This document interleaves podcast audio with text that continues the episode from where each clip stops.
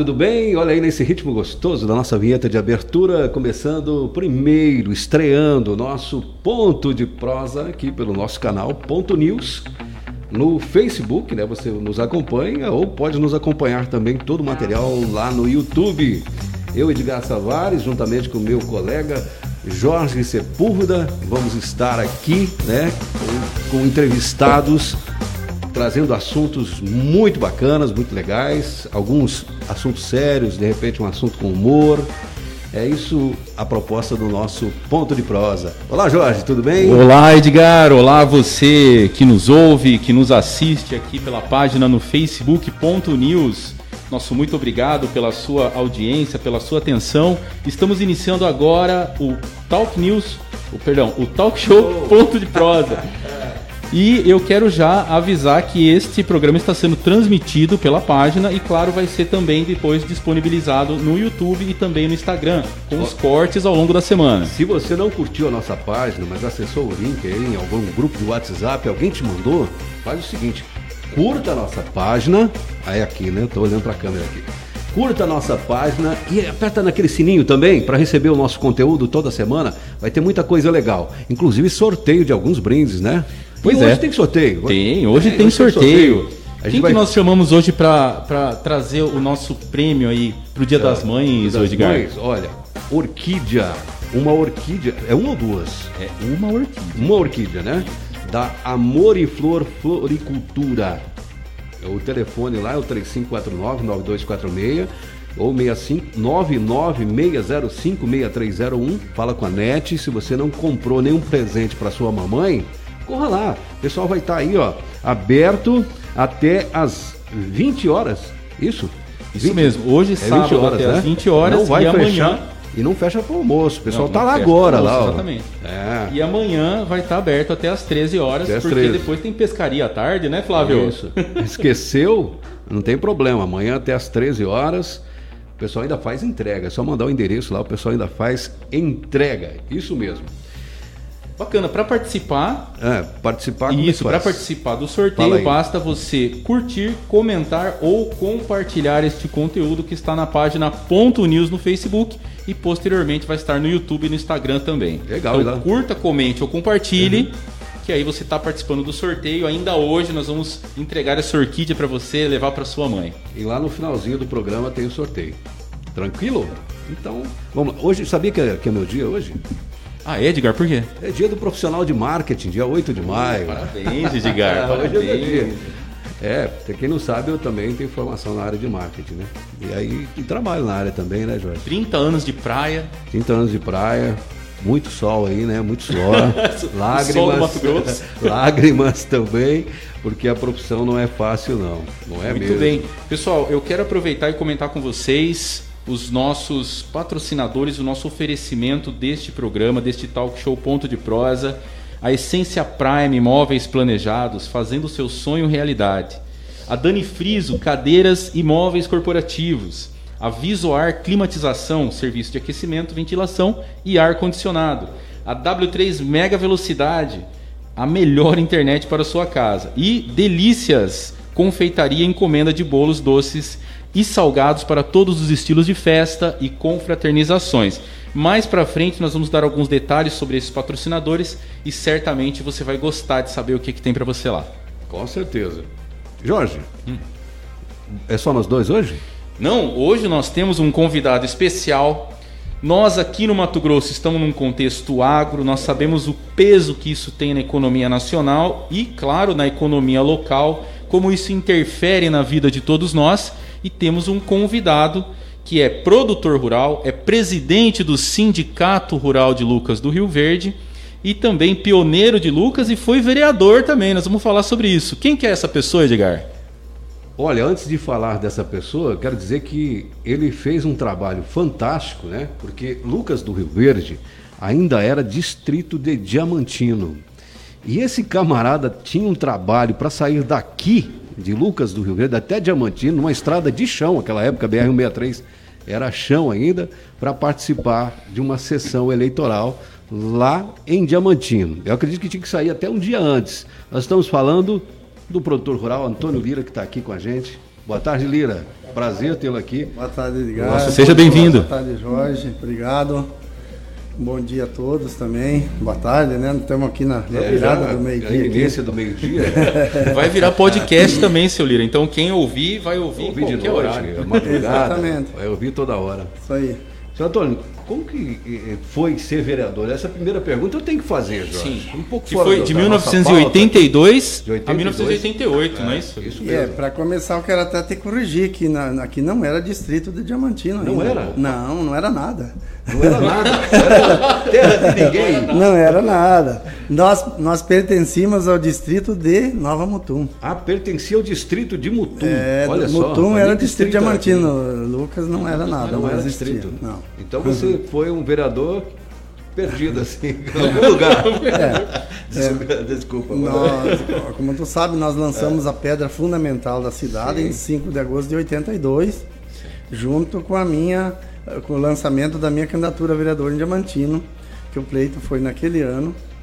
Eu fui eleito então e assumi a vereança em Diamantino em 1 de janeiro de 83. De 83. E, e também teve um prolongamento ali de, de- do- dos mandatos. É, pra durante, pra durante, durante o meu né? mandato foi prorrogado com- por dois anos para juntar o, Com a eleição a nacional. eleição, eleição nacional e estadual. Né? Isso, é, foi um, um trabalho Então nós, nós tivemos seis anos de mandato daí por causa disso. Mas o senhor sofria para sair daqui até lá, né? Ah, com certeza, né? Era tudo estrada de chão, diamantino. Complicado. É, uns anos antes, a minha família, meu pai, minha mãe, eu e meu irmão, ficamos hospedados aqui na Piúva, que é na divisa, né? No município. Sim, tinha é lá um uma- Um pouquinho perto do São Cristóvão. Tinha um boteco nos quartinhos para É, dormir em lá. 76. Nós ficamos ali uma semana, porque a ponte do Rio Verde tinha rodado. Foi o ano que eu cheguei aqui, em 76. 76. E naquele Só ano. tinha a piúva velha lá, né? É a Piúva Velha, é verdade. João Rosa que era o dono lá. E o, é o João Rosa. E o, e o João Rosa falou pro meu pai, ó, tá saindo um assentamento ali. Nós estávamos vindo de Constantino, no Rio Grande do Sul, né? E aí, ó, porque o senhor não quer ficar por aqui também, vai sair umas terras. E o pai falou, Deus me livre, eu tô com uma foto de castanheira em Alta Floresta. E aí foi para Alta Floresta. Falei, aqui não vai dar nada. E uns anos depois, meu pai veio visitar Lucas, né? Ficou Realmente o. Cerrado, o- a terra Assustava, do Cerrado, né? a terra do Cerrado não, não tinha, não, não tinha, não, não tem fertilidade nenhuma, né? É. Então, se não usar tecnologia e os paulistas mesmo, o mineiro, eles gostavam muito de terra, terra boa, né? Tinha que ter- terra de cultura. Então eles passavam, grande. passavam pelo Cerrado e iam embora, ia procurar mata, né? É, foram para Guarantã do Norte. E somente a gauchada mesmo, que era acostumada no- nos campos lá do, do, do sul, né? Que também os campos do sul, a terra, a terra é pobre também, né? Sim. Precisa de calcário, adubo e tudo mais. Então a gauchada que foi que encarou o cerrado, né? Que é até mais fácil de, de trabalhar também, de mecanizar, né? O cerrado, para derrubar ele, era, era um, era- são árvorezinhas finas, né? Finas, era bem E mais prático. Fácil de derrubar e, e enleirar e queimar, e daí já meter o gradão e, e fazer a lavoura, né? O seu Lira, para emancipar um município, né? O senhor disse aí, Lucas nem era nem distrito na época, no ano de 1982, até 88, né? Enfim. E para que ele fosse emancipado, seu Lira, o que que era necessário que o município tivesse o mínimo para que ele se tornasse aí uma cidade posteriormente em 88, né, dia 5 de agosto, É. que foi definido como município. Então, é, quando a gente assumiu, é, como eu falei para vocês, foi assim, foi ass- assim que foi lançada a pedra fun- fundamental, da, Fundamental cidade. da cidade. Lucas ainda não tinha nem tamanho para distrito, não tinha nada. Só tinha o acampamento do INCRA, né? O pessoal é, que, que, que veio de, é, de Encruzilhado Natalino, que o INCRA assentou, as 203 famílias, né? Que já, tavam, já estavam assentadas em 2000 e- em, em 88, e- 82, quando nós lançamos a pedra fundamental, né? E os poceiros que estavam aqui também, mas cada um morava na sua fazenda, né? Que eram 85 poceiros também ocupantes, né? Inclusive eu era um deles, né? Eu, eu tinha eu tinha até a minha, minhas terras eram documentadas, eram escrituradas e tudo, mas com a vinda desse assentamento nós fomos desapropriados, né? Então nós viramos viramos poceiro, Poceiro também na também, época, né? Então, só que a história é longa, não dá para contar aqui É. tudo, toda essa história aí, né? aí, né?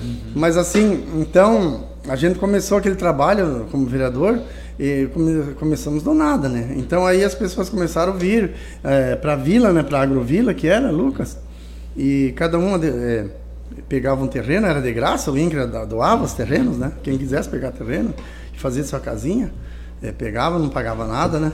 Então foi aí que começou é, alastrar um pouquinho, foi, foi indo, né? Aí nós fazendo um trabalho também com o governo do estado, fomos lá, buscamos o primeiro motor, o primeiro, os primeiros postes, né? E é uma, uma história comprida, né? No início, cada um tinha seu grupinho gerador para ligar de noite, fazer aquela luz. Mas infraestrutura não tinha nada, né? Não, não tinha nada. De só nada. tinha as ruas tinha as ruas abertas que o INCRA abriu, né? Uhum. O INCRA veio, abriu as ruas, tudo certinho. Que hoje é o né? Pioneiro. Que é o bairro Pioneiro, Pioneiro né? Aquela parte na beira do, do asfalto ali, do né? Asfalto. Da BR, né? Uhum. Aquele trechinho, só tinha aquele trechinho ali na beira do asfalto até até uma, a mata ali do, do, do Córrego Lucas, né? Só tinha aquele trechinho aberto pelo INCRA. Né? Tinha quase nada. Quase nada. vista de hoje, né? E como, como, você, como eu falei no início, né? Então nós não éramos nem distrito, né? Uhum. Então ali quando começou a crescer um pouquinho, já a vila começou a criar um, um corpo, é que nós começamos o trabalho então lá dentro da Câmara de Vereadores para criar o distrito de Lucas. Na época tinha só o distrito de Nova Mutum e de Itapurá. Itapurá também já existia o distrito. Já existia mesmo nessa é, época, né? Antes de nós, né? Mais antigo, é de São José do Rio Claro, também aquela região, todo já existia como distrito. É isso aí. Quero só lembrar o nosso público aqui para curtir, comentar ou compartilhar este conteúdo uhum. para poder concorrer a esta a orquídea para o Dia das Mães, orquídea maravilhosa, que era uma rosa, né? Uma rosa não, perdão, uma flor mais bonita, né? Para presentear uma mãe, né? Então curta, comente ou compartilhe. Lira, a sua história é bem longa na agricultura na nossa região aqui, desde a saída aí do governo militar, né, que, que aconteceu lá em 1985, com a eleição indireta, né, é, nós passamos aí vários presidentes, entre eles o, o José, José Sardei, né, que foi vice do Tancredo, mas o que é, no lugar do Sardei, lugar do, do, do Tancredo Neves, né? É, é, depois o Collor. Sarney que assumiu no lugar do Tancredo. Do Tancredo, é. depois o Collor e o Itamar, que assumiu também no lugar do Collor, que sofreu é, impeachment. Sofreu impeachment. O Fernando Henrique Cardoso, depois veio o Lula duas vezes, a Dilma, mais, é, um mandato mais dois anos, né? O Temer, que assumiu praticamente um ano e sete meses, aí aproximadamente, do, do governo Dilma, que também sofreu impeachment. E agora o governo Bolsonaro também já caminha para o final, né? sai do meio para o final. É, como que foi a relação de, desses presidentes todos com o agronegócio? Então, como tu falou, é, para mim falar sobre isso, sobre também o regime militar que teve isso, uhum. e você perguntou quando que eu iniciei na agricultura. É, foi bem antes, claro. Né? né? Então, eu, eu, eu, sou filho de agricultor, nasci, nasci na roça, né? Uhum. Me criei trabalhando com enxada e arado de boi, né? Eu só fui ver um trator quando eu vim para o Mato Grosso, né? Eu não sabia nem dirigir um trator, para você ter uma ideia, que foi eu vim para cá com 17 anos. Isso no sul do país, né? O senhor é, eu morava no Rio Grande do Sul. Eu, Sul. eu vim para cá com 17 anos, né? Completei 18 depois que eu já estava aqui aqui na fazenda, viemos direto para a fazenda, aqui que hoje é Lucas, na hora, na época era Diamantino, né? Uhum. E então é, é, nós, nós viemos para cá é, pensando em um futuro melhor, né? Em, em, ter mais terra, que a gente tinha pouquinha terra lá na, na colônia, no Rio Grande do Sul, né? Haja visto que trabalhava tudo a braço também lá, né? Nessa época, que presidente que era, seu Lira? Na época que eu vim era o... Geisel? Era o Geisel ainda, né? Ainda, né? É. 76. 76 era o Geisel. Era o Geisel, depois que veio o Figueiredo. Já né? tinha a BR-163 aqui, né? Já. BR-163. Não, inclusive eu cheguei aqui em 76, tinha recém terminada a BR-163.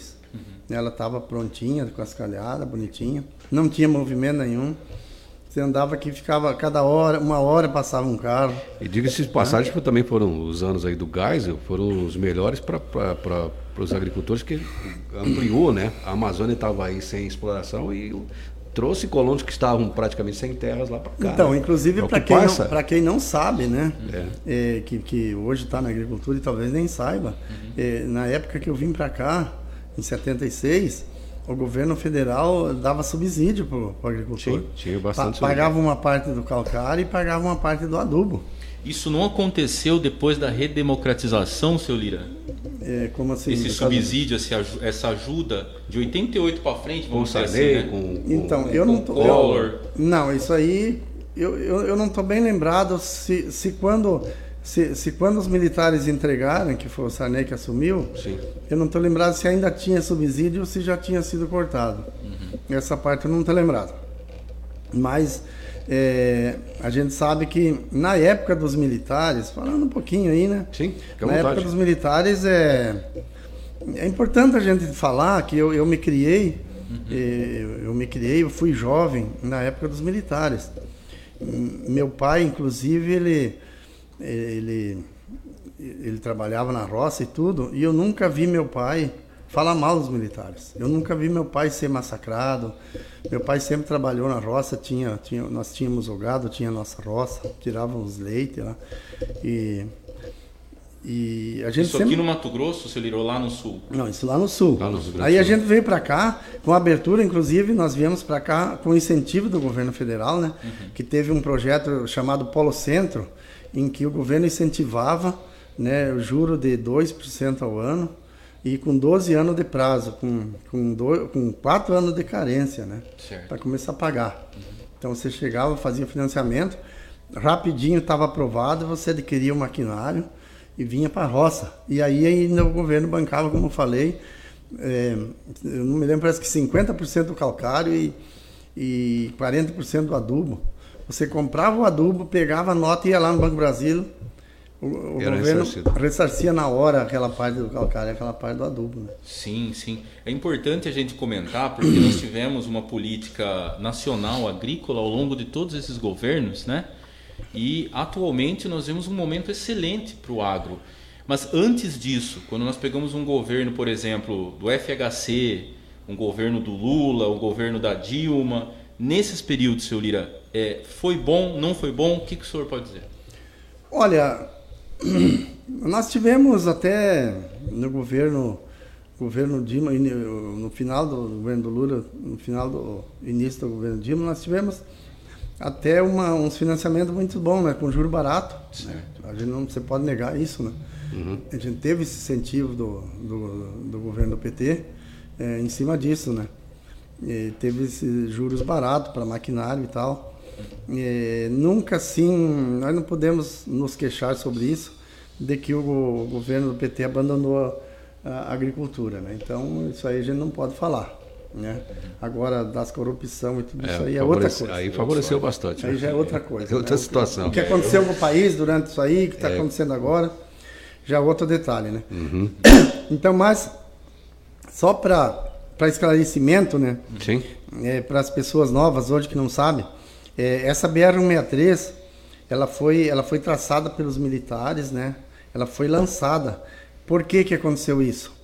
Essa 163, ela, pegou, ela partiu de Cuiabá até Santarém. Santarém. Até nós chamávamos a BR Cuiabá-Santarém. Por que que foi lançado isso? Para nós tínhamos na época o Brasil tinha estava tava sob pressão de outros países para por causa da Amazônia, que a Amazônia Sim. era muito grande, era não é muito grande e na época não tinha ninguém, era Questão é, dos holandeses, a própria Rússia, era né? estava isolado. Então que esses países estavam de olho, estavam de olho na Amazônia para querer pegar a Amazônia. Então o que que o governo militar fez? Vamos traçar essa estrada para cortar a Amazônia e assim nós poder levar levar as pessoas para lá e, e podemos integrar integrar a Amazônia ao Brasil. Então até até tinha um lema na época que falava assim: integrar para não entregar. Entregar. Entendeu? Sim, sim. E era isso então. Por isso que houve tudo isso. Aí, aí o povo do, do centro do centro-sul do país e tudo, então foi é, foi chamado para vir integrar essas regiões. E como a gente tinha pouquinha terra lá no sul, é, a maioria tinha pouca terra, então todo mundo foi levado por essa é, é, esse pensamento de, de vir para cá e crescer na vida, ter um pedaço de terra maior e tal, que foi o que aconteceu conosco. E na verdade não foi só aqui. Aqui foi um caso, né? Não, do senhor citou. Mas, por exemplo, nós tivemos Terra Nova com a Copercana, que trouxe o pessoal de Nonoai, né? Que teve aquele problema com os índios lá, da terra da, da Com certeza. indígena. Ali, ali, inclusive, foi, foi feito assentamento, Foi feito um uma- assentamento, uma, área muito um grande. do governo Terra muito Nova, grande. Nova Guarita, onde eu Nova estou hoje plantando lá. A senhora está plantando Margarita? Tô Meu plantando- pai, meu pai tinha terra ali Nós na terceira Covelado, lá também foi, foi uma área de assentamento do Sim. governo federal. Outra Cotrel lá em Guarantã. Cotrel em Guarantã, A cooperativa tri-. Trícola, né? Que é lá de... Cotrel de, de Erechim. De Erechim, verdade. Terra da minha mãe, Erechim. Então, quer dizer, o, o governo federal incentivou muito aí no- no- nos últimos anos do governo militar, pensou-se muito nisso, né? Que era a integração da Amazônia, do Mato Grosso, essa área da, da É, Amazônia se há legal. algo bom assim. que podemos falar sobre o regime militar foi a infraestrutura que na época se desenvolveu muito, né? Ah, sim, com certeza. Teve muito, muito em- em- empenho, Muito investimento né? de infraestrutura no país eles fizeram. né? Eles integraram, eles, entre, eles abriram o país, né? Com certeza. Porque o país era o que? Era mais litorâneo, né?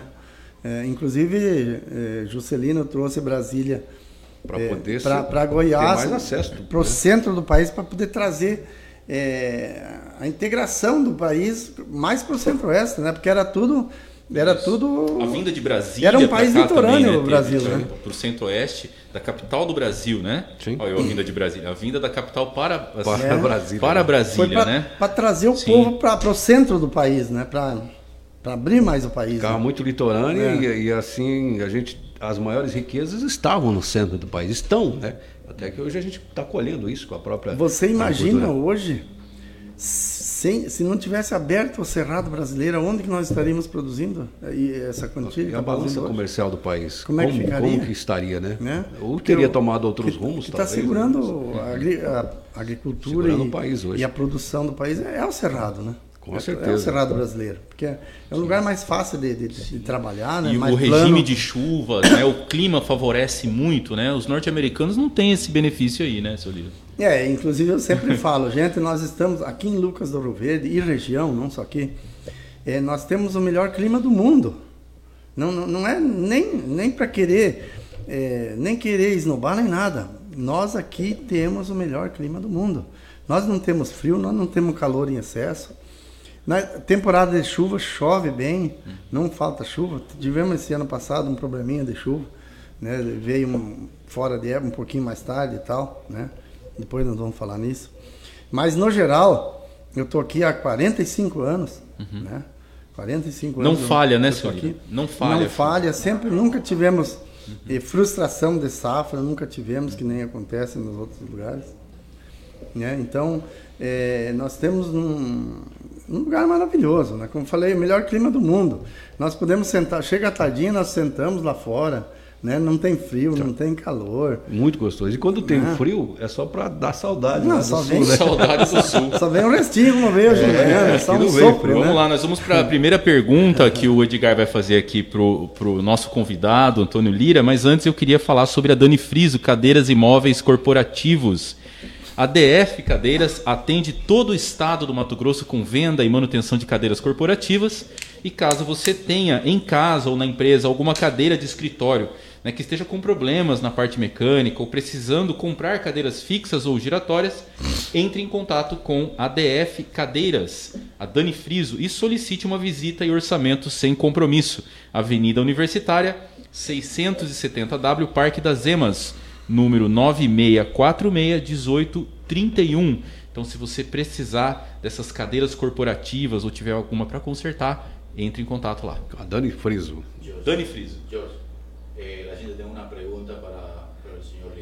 A pergunta do Giverson. Giver- É. Giverson. Agora o Giverson faz a pergunta. A primeira pergunta eu já fiz, né? Atrás. A, a gente falou da cadeia produtiva e Não, nós do falamos- algodão, falamos ou não? Não, vamos falar, vamos falar depois. Eu adiantei uma pergunta, que é a pergunta dos governos, até porque a gente entrou na- no histórico, né? De quando Isso, veio e tal. lá. Aproveitei aí já e coloquei a pergunta. Muito bem. Agora vamos ao Giverson. Solta então. o Giverson então. Vamos Vamos, lá. lá. E pessoal, meu nome é Giverson Bueno, produtor rural aqui da região de Lucas do Rio Verde, no Mato Grosso. E como vocês podem ver, o milho aqui atrás está sentindo um pouquinho a seca. E a gente sabe aí se, se não chover não produz.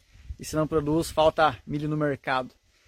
E é justamente isso que eu gostaria de perguntar ao Lira, nosso presidente do sindicato. Lira, o que, que você acha que vai acontecer com o nosso mercado se faltar essa chuva aí que está prometendo para maio e ela não vir? levando em consideração os preços que, o, que a nossa commodity já está hoje. Você acha que isso vai se sustentar por muito tempo? Você acha que é só uma fase, depois vai voltar tudo normal? Lira, solta o verbo aí. Tamo junto. É, obrigado pela pergunta, Giverson. É, é uma pergunta muito bem colocada. Inclusive, para te responder essa pergunta, é, a gente tem que começar no começo da nossa safra 2020-2021, né? Falando sobre isso. Isso está acontecendo, Giverson, porque nós tivemos um problema, como eu acabei de falar agora há pouco, é, nós tivemos um problema de atraso nas chuvas nessa safra. Né? Uhum. Né? Quando eu falo nessa, nesse ano, é, não é um ano específico. Quando nós falamos em safra, começa num ano e termina no outro, né? Sim. Então a safra nossa começa em setembro e termina em maio, junho, aí, que, que é o milho safrinha, né? Então o que que, o que que aconteceu esse ano, essa safra? Nós tivemos um atraso significativo do início das chuvas. Nós, nós tivemos um atraso de, de praticamente 30 dias no início das chuvas. Como nós somos acostumados a começar a plantar é, na segunda quinzena de setembro, né, dia 20, por aí em diante, já todo mundo está plantando, a maioria está plantando, né, que é o início das chuvas. E esse ano o que aconteceu? É, haja visto alguma exceção, mas a chuva começou mesmo dia 20 de outubro em diante. Então, um mês de atraso. Né? E aí foi aquela correria, aquele Deus nos acuda, todo mundo plantando e tal, plantou é tudo, tudo meio rápido e tal, mas já com atraso, né? Já com bastante atraso. Aí tivemos problema na colheita, né? Que deu, por causalidade, todo mundo plantou rápido, tudo bastante na, na mesma época, né? Uhum. Não, não espaçou o plantio que a gente costuma espaçar para poder na colheita também ter uma folguinha um pouquinho maior para colher, né? Então todo mundo plantou muito rápido. E aí infelizmente veio a chuvarada bem, bem na hora que, que essa soja ficou pronta, né? Tivemos problema de perda também na colheita, por, por excesso de chuva, né? A previsão é de perda, seu Lira? Não, tivemos perda tivemos na soja. perda no soja. Mas na safra final... Não, falando na soja agora, na né? soja, tivemos perda na soja por causa de... Quantos por cento de perda é, aí no geral aqui em é, Lucas, Nós tivemos em torno de 20%. 20% né? de perda. É uma é, perda considerável. Bem considerável. E aí, automaticamente, atrasou o plantio do soja, atrasou a colheita da soja e automaticamente atrasou o plantio da safrinha. Né? Nós, nós pegamos somente um pouquinho da época boa, que foi, que foi meados de fevereiro até o final de fevereiro, e tivemos que entrar no mês de março. Tivemos muita gente, teve que entrar plantando milho no mês de março fora, que já é fora da, da, da janela, né? Uhum. E começar a torcer para que venha uma chuva aí em final de abril e nesse de maio. Né? Que, que, garantiu que muitas pessoas não tiveram essa chuva ainda, né? Estamos esperando uma chuva que vem agora, né, para para Dia das Mães, aí sempre vem uma chuva e tal, ali coincide ali com o dia da nossa padroeira, também Nossa Senhora de Fátima, né, que é dia 13. Então essa chuva a gente está esperando. E então aqui eu quero responder a pergunta do Givers do Giverson, né? Uhum. É, se realmente, se essa chuva de maio não vier, é, infelizmente vai, a quebra vai ser muito grande, né? Hoje não se pode prever nada ainda, né? Sim. Mas se essa chuva não vier, infelizmente essa queda vai ser é, é, de, de, de safra vai ser muito grande e haja visto que já está faltando milho no mercado, né? Não tem milho no mercado. Os Estados Unidos também estão no limite, escolheram colheram menos o ano passado, né? Eles não vão poder exportar milho também. Eles consomem, inclusive, eles consomem muito milho. Bastante, né? Eles produzem muito, mas também eles consomem muito milho. Uhum. E então nós estamos nessa nessa expectativa, né? E se essa safrinha realmente vira a quebrar, né? A, a quebrar a produção de safrinha, é, infelizmente vai continuar tendo falta do milho, o milho que vai ser colhido não vai dar para nada, né, na, na, na, nossa linguagem, né, e, e fatalmente o milho vai continuar subindo, né.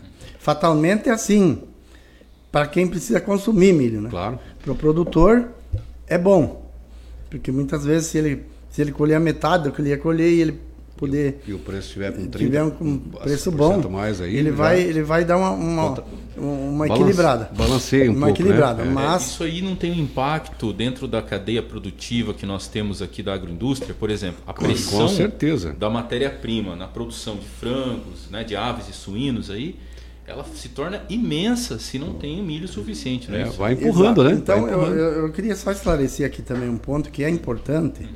porque vocês viram os preços exorbitantes da soja, né? A partir aqui do, do final do ano para cá, né? E também no milho. O milho, quando é que você viu falar em milho a 70 reais? Milho a é, soja a mais de 100 reais. Isso aí não existe. Nós nem, nunca sonhava, nem, nem, nem sonho a gente imaginava, nós agricultores. Haja visto que então eu queria esclarecer aqui, porque às vezes as pessoas que estão no comércio, que estão é, em suas casas e, e que não fazem parte do, do- da cadeia do agro, podem estar falando, pô, esses caras estão nadando no dinheiro. Pô, soja 150 e, e faz lá suas contas. Mas o, o- o que as pessoas não sabem, que o ano passado, que a- a- principalmente na soja, é, a gente sempre vende eh, praticamente meia safra ou três quartos da safra, você vende sempre futuro, né? Para você garantir, garantir preço, garantir os financiamento e tal. Então você vende futuro.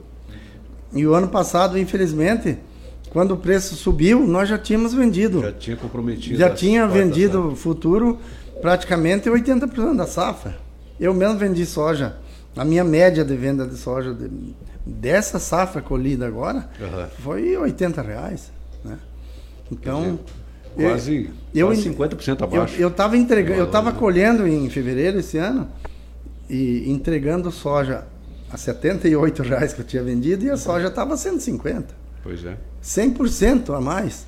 Agora Mas- dá para fechar para o futuro, né, Celino? Não, agora o dá. ano que vem, daí a coisa, a safra seguinte vai ser bem Agora dá. Inclusive, inclusive, nós já tínhamos vendido alguma coisa já para a safra 2022 também. Já tinha comprometido. Eu né? tenho soja vendido a a 95 reais. Pra 2022. 2022. Olha aí. Que já era um preço que tá louco.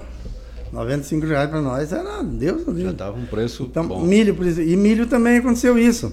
A maioria do agricultor é, vendeu seu milho. É, eu mesmo vendi uma boa parte da minha produção a 31 reais futuro para entregar agora. Né? Porque nunca tinha vendido milho a 30 reais, a 31. Nós vendia milho a 20 pila, 18. Né? Era Quando era bom. né? Porque há 4, 5 anos atrás era 13, era 12. Aí tinha que partir para o governo para eles fazerem aqueles programas de, de pagar mais um pouquinho para nós, né? De, de, para nós poder pelo menos pagar uma parte da despesa. Já pensou milho a 13 reais? Depois a 18 já era bom, a 20 já era bom, né? Agora imagina 31, né? É, nós só plantava milho, a gente só plantava milho para manter a terra lá um pouco desensada, né? E também para poder ter trabalho aí para você você tem seus, seus seus funcionários aí efetivos do ano todo, então você mantinha as pessoas ocupadas e tal, né? Fazia fazia um movimento, mas não que milho que milho deu deu lucro, milho nunca deu lucro. Sim, a demanda desse commodity, do milho, da soja, a Hum. maior delas vem da China, não é isso, seu Lira? Exatamente, principalmente na soja, né? Certo. E a relação política não interfere nessas, nesse comércio aí? Olha, é, diretamente não. As exportações são feitas diretas, né? Então é, é, não tem nada nada político que, que Não interfere que nisso. interfere interferência. nas exportações, né? Uhum. Então, como, como ele perguntou, é, é, como, pra- só para terminar o- a, a prosa do milho, né? E hoje nós temos um preço de milho aí em torno de 78 reais já, né? Que é, que é um preço muito alto. E fatalmente, fatalmente viu, Giverson e outros, e outros produtores, é, se realmente não vier essa chuva que der essa quebra muito grande que a gente está tá prevendo aí, é, o milho vai continuar subindo. Vai continuar subindo e a preocupação nossa é essa. Já pensou se o milho for a 100 reais? Tem gente falando em 100 reais. Vai. Como é que você vai criar uma galinha? Criar um porco? Confinamento. Né? inclusive, Confinamento de boi. Dois Apesar, apesar que o boi o boi está sendo compensado pelo preço da arroba, né? Sim. Isso aí não está Mas mesmo assim, né? prejudicando tanto, né? É, acaba influenciando também, né? acaba influenciando e tal. Então, é assim, tem- tem uma, é, um- futuro aí que a gente não consegue prever hoje ainda o que vai acontecer, né? O senhor, o senhor só produz soja e milho? Só produz soja Só, e milho. só soja e milho. Nós, nós não mexemos com algodão. É porque tem consorcia algodão, inclusive até o confinamento né, de boi hoje já é possível, né? É, inclusive assim, ó, é uma boa pergunta. É, muita gente partiu para o algodão, porque o algodão era, era, era, era um produto que, que, que, que, dá, agregava bastante valor. Só que ele também é muito caro, a produção dele é muito cara, né? Ele exige muita aplicação de, de inseticida, defensivos e tal. Né? Então, ele, ele é caro. A gente sempre falava assim, conta de algodão só se paga com algodão. Né? Que é muito Porque caro. é muito alta a Muito conta. alto. Então, só que hoje, é, inesperadamente, hoje se você pegar o milho a 78, 80 reais, o milho hoje dá mais, dá mais dinheiro que soja. Compensa mais, né? E, e também que algodão. Para já, você ter uma ideia, hoje o milho nesses preços, nesses patamares, já se falava. se viesse uma atrás. chuva boa, claro, para poder produzir, tu colher dentro do, do esperado, hoje o milho dá mais dinheiro que algodão. Os especialistas na área já falavam em relação à nossa região aqui, né, que era chamada segunda, segunda safra, né? É, não seria mais segunda safra, de um de determinado ponto para frente seria a primeira safra seria o milho. Isso já era previsto há uns Lucas anos do Rio atrás. Verde é o primeiro município do país no milho safrinha. No não milho é safrinha. É, porque Então. assim, ó, é, comparando com os Estados Unidos, é, que, que é hoje a referência do mundo, hoje, né? sim. Os Estados Unidos, soja, milho, milho, soja. Então, Estados Unidos já faz muito tempo que o milho é a principal cultura. Muito. O milho, o milho para os Estados Unidos é a principal cultura. A soja é a segunda cultura. Para eles, dar o milho dá mais dinheiro e eles precisam de mais milho. Só que a diferença de lá é que lá só faz uma cultura anual. Eles não têm a, a segunda safra que nós temos, né? Que eles têm o inverno tem, lá, é. né? Então só fazem uma, ou planta milho nesse talhão, ou, planta soja. Planta soja, né? Né? E que é o que nós não escolher. temos aqui no, aqui no centro-oeste, nós temos a safrinha, porque no, no sul do país também, no Rio Grande do Sul principalmente, não tem essa segunda safra de verão. É né? uma safra. Que lá, lá, lá tem o frio também. Paraná tem umas certas re- regiões que tem, mas o Rio Grande do Sul não tem. Então lá também, lá ou é soja ou é milho. Tem que né? fazer a escolha, Aí tem, né? claro, tem a safra de inverno que é o trigo, a aveia, a cevada e tal. Mas de verão, lá, lá no Rio Grande do Sul tem que optar por soja ou por milho, né? O senhor falando no algodão, eu tenho uma pergunta sobre o algodão, mas antes eu quero lembrar você que tem ar-condicionado em casa ou no na empresa, na hora de consertar, fazer limpeza, né? Ou mesmo trocar o ar-condicionado, conte com o pessoal da Visoar. Visoar, é, Climatização, pessoal, ó, gente fina, é só ligar lá no telefone é, 99 945 7775. Se você estiver ligando de Sorriso ou de outra região, que é 66, o DDD é 65, tá? Você vai falar com o pessoal lá da Visuar Climatização, que resolve qualquer problema. Se é problema de aquecimento, ventilação ou ar-condicionado, é com o pessoal da Visuar. Fica lá na rua Guimarães Rosa, 1895S. Um abração lá, né, pro Ziel e a galera Abraço, toda. Ziel. Gente boa o pessoal lá, hein? Atende, atende rapidinho. Ligou, o pessoal já atende. Mas vamos falar um pouco de cadeia produtiva. O senhor até deu uma pincelada no assunto, que é a questão do algodão. Nós já temos aí milho, soja, muito bem explorado em Lucas do Rio Verde, né? Diga-se de passagem, os, ah, os agricultores, juntamente com os gestores municipais aqui, trataram muito bem dessa questão, né? Começou lá atrás com o seu Werner Cotrade, Paulo Nunes, depois Otaviano, Marino, e enfim, nós temos aí hoje né, a BRF, temos indústrias que é, é, que é da alimentação, a BRF no caso, né, uma, a maior do município. E temos também outras indústrias que industrializam o óleo né, do, do soja, o biodiesel e o, o etanol, né, que é do milho, e também tiram os insumos, que é que basicamente aí a, é a produção até de, de alimento para o gado, como a gente falou, né, o WDG, WDG, sai tudo dessa, dessa cadeia produtiva. Né? Mas o algodão, o algodão, nós sabemos que aqui no município nós temos as algodoeiras, mas que fazem somente aquela limpeza inicial, né? Separação do caroço, da pluma, só isso.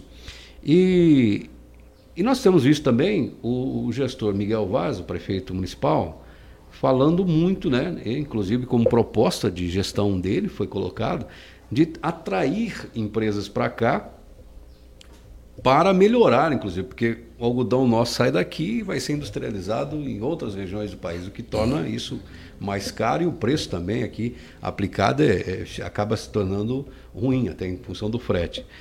É, como o senhor vê aí você acha que os produtores vão comprar essa ideia da, da gestão, de trazer para cá indústrias, para industrializar aqui a pluma do algodão? Então, esse, esse projeto de industrialização do algodão já foi lançado. Em 2012, né, Ainda né, no governo do, do, do Taviano Em 2012 estava é, lá no plano de é, governo, inclusive. Mas é, eu digo, quem agora está tá mais firme, assim, correndo atrás? Então, é, Miguel, né? Haja visto com a queda da, da é, do, do, nós sabemos que o ano, o ano, passado deu uma queda bem, bem grande no preço da, da roupa do algodão. Né? Sim. Então, até vários produtores é, meio, meio que, que sentaram para trás e tal, né? diminuíram o, o, plantio, né?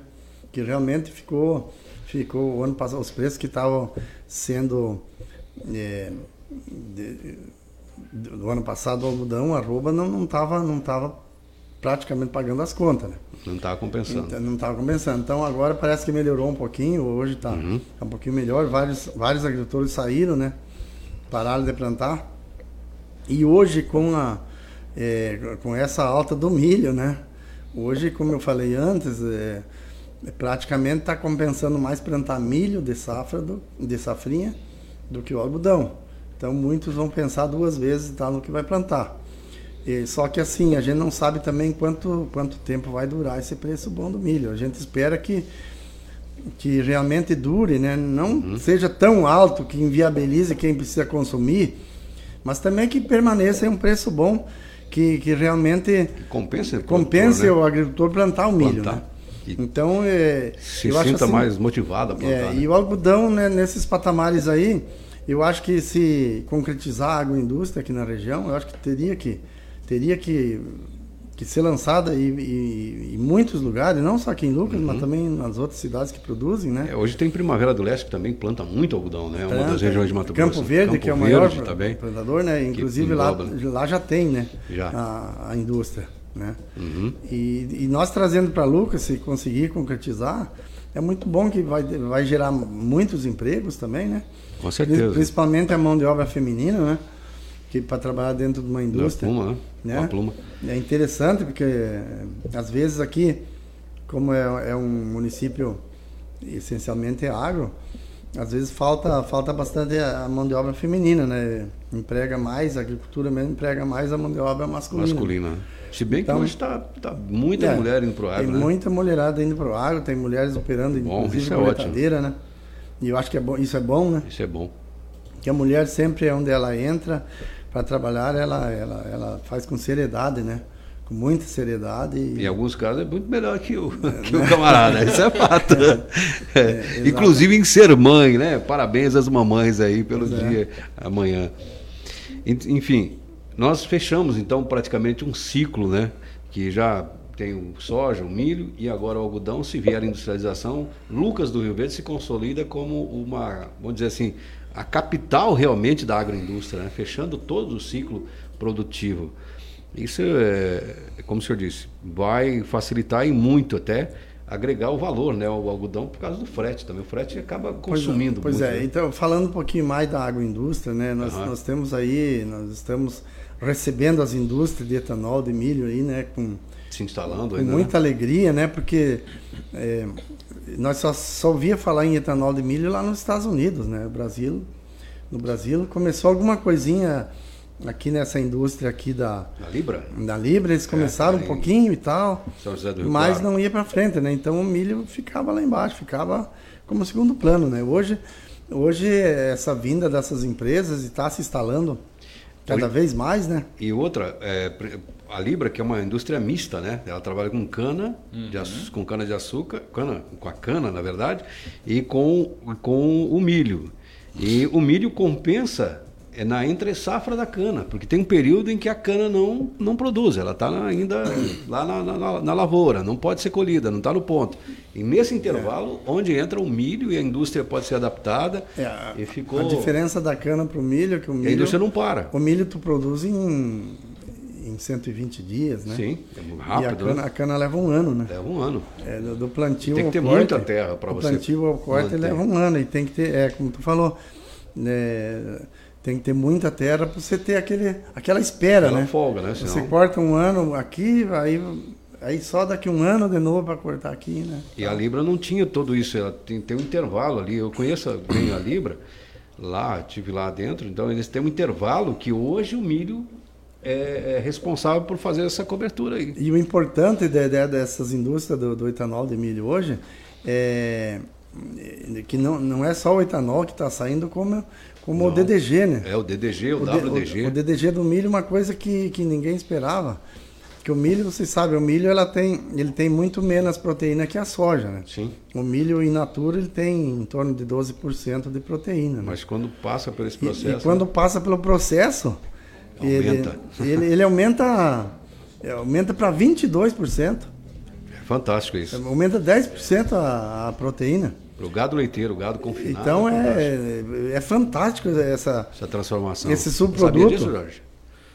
Que o milho, quando passa no processo do etanol, ele aumenta o nível de proteína no, do DDG e do WDG. Eu acho que a diferença entre um, o DDG é o mais seco, né? E o úmido é o WDG. É, tem o, me úmido- o úmido é mais complicado porque tem que ser consumido rápido. É rápido, né? né? mas o WDG, acho que é o Oder, em- não sei o que lá, alguma coisa assim. né? E, o de- com e o seco não, o seco tu pode guardar lá, pode guardar um ano. Isso vai para alimentação, Lino? alimentação do Alimentação animal, né? Do animal. É, é é interessante porque nós vemos é, algumas pessoas, né? E que críticas à questão ganho do né, das indústrias né, de, de- É. de- de- que fabricam, porque na verdade o etanol de milho acaba não sendo muito compensador. porque O milho estando nesse preço, então eles compensam na venda do É, subproduto eu ia depois. comentar isso, Edgar, que a, a produção agrícola, por mais que seja extensiva, né, em grande escala, ela vai não somente servir ao comércio exterior, ela vai alimentar a cadeia produtiva da pessoa que vai consumir carne, por exemplo, né? Uhum. né o franguinho que ela come lá, o boi. O boi, não em tanta medida, né? Estados Unidos tem muito mais confinamento que o Brasil, mas o, o suíno, então todo ele depende dessa produção em larga escala, né? E aí, como vocês comentaram, esse DDG vem aumentar a proteína desse alimento e um Hoje animal se que vai usa alimentar mais, as mesas. mais então, para o gado, né? Eu não sei se É, também o inclusive, suíno inclusive ele, ele diminui Gado leiteiro, É, principalmente. com esse aumento de proteína no, DDG do milho, ele, ele você pode, dentro da. Quando você vai misturar uma ração, Uhum. você pode diminuir a quantia de farelo de soja, Sim, né? com certeza. Que era o que era a única coisa que nós tínhamos para fornecer alimentar. proteína de- dentro de uma mistura de ração é- era o farelo da soja, né? E hoje com o DDG, para fazer confinamento principalmente do boi, ele, ele vem a baratear mais, né? É, essa, essa ração, né? É, o milho, o milho é mais. E, e mais não barato só isso, soja. como também aumentou a demanda de, de, de, ração, porque antes nós não tinha. Nós ia dar o que pro boi? Hum. Não, não tinha um subproduto, além do farelo de soja, que era caro, sempre foi caro, Sempre foi caro. né? E, e o milho, o milho em si puro, ele tinha pouca proteína, né? Era barato, mas era Pouca era proteína. pouca proteína. Aí, então, passando pelo processo, ele aumenta. Aumenta até em 22% Então- seu então que hoje- aumenta a produtividade. né? Os Lógico. confinadores hoje está tranquilo, né? Lógico que aumentou o preço e tudo. Mas também aumentou a roupa do boi, então hoje está tá balançando. Eu não sei o criador de suíno e, e, e- e de aves também, que aí, Uhum. aí fica um pouco balançado também, né? É, o, o, que, o que acaba atrapalhando é justamente isso, né? O preço vai sendo empurrado, tem que haver uma compensação também para o trabalhador, né? No, no fundo, É, porque ali acaba onerando mais. E é uma da- das vezes eu vejo as pessoas criticam muito, falam, poxa, o país que mais produz, que produz muita carne, na verdade, acaba tendo um preço mais caro para o comércio O- o interno, consumidor né? daqui O do consumidor Brasil daqui do que fora, né? Não seria interessante, senhor, por exemplo, o- o- a gente trabalhar, por exemplo, com um preço interno e um preço externo? É possível Então, isso? É complicado. Agora, você, você tocou num assunto bem interessante. É. É, porque antes você saía do país, aham, você ia nas gôndolas dos mercados, você via a carne, o preço lá em cima. Sim. O preço era lá em cima. E nós falávamos, não, o Brasil tá louco, o Brasil é um, é, é um mar de rosa, o Brasil a gente paga carne barata e tal. Então, o que está acontecendo hoje? Hoje, hoje o preço da carne no Brasil entrou numa realidade mundial. Não é que Globalizou não, o preço. Não é, globalizou. não é que o Brasil está com a carne, o preço da carne acima dos outros. Não. Tu for em qualquer outro país, Vai estar e se tu pegar, em, tu pegar em dólar hoje no outro país, que é dólar ou é bucha, ou É. ou é, bucha, ou é o euro lá no- no- Na Europa, na né? Europa, você vai ver que a nossa carne não está assim tão cara ainda. É, Eu, eu, vi uma acabei de receber uma mensagem aqui do nosso amigo Arcil. Aham. Ele disse assim: WDG para bovinos, DDG aves, suínos e peixes. Ah, e bacana. em estudo DDG para a ração dos pets. Arcil. Ó, é ração isso. dos Ô, pets. ô, ô, Arcil, Pois é. eu vou- eleger você o nosso assessor direto para assuntos do agro. Você é o cara. Obrigada. Valeu. É, Vamos realmente- para a pergunta do Arcil? O Arcil tem uma pergunta. Vamos, vamos para a pergunta do Arcil, mas é, vamos falar um pouquinho aqui. Olha, chegou aqui, rapaz. Eu- não, essas coisas. Será que tá com fome, Edgar? Meio-dia. Mas, Olha aí. isso que nós não almoçamos ainda, esse cheirinho aí tá dando agora, né? É do pessoal da Delícias Confeitaria. Ah, tá, com fome aí. está com sede também, uma Coca-Cola. Olha aí. O Pabli- Pablito já colocou aqui até a Coca-Cola 2 litros. Vamos fazer um merchan aqui, pessoal da, da Coca aí, de graça. Depois a gente manda a nota Pois lá, é, tá? pois é. Depois mandar, já mandar uma manda a mensagem lá caras Coca. lá. E vamos então à pergunta do Arcil Garcês, né? Que acabou de contribuir muito aqui com a. O, o Arcil Garcês, ele é engenheiro agrônomo Sim, né, e supervisor de desenvolvimento agrícola. Com a pergunta. Então vamos lá com a pergunta aqui para o seu Lira. Bora lá, Arcil. Bom dia a todos. É, sou Antônio Lira e todos os telespectadores que estão assistindo aí o programa.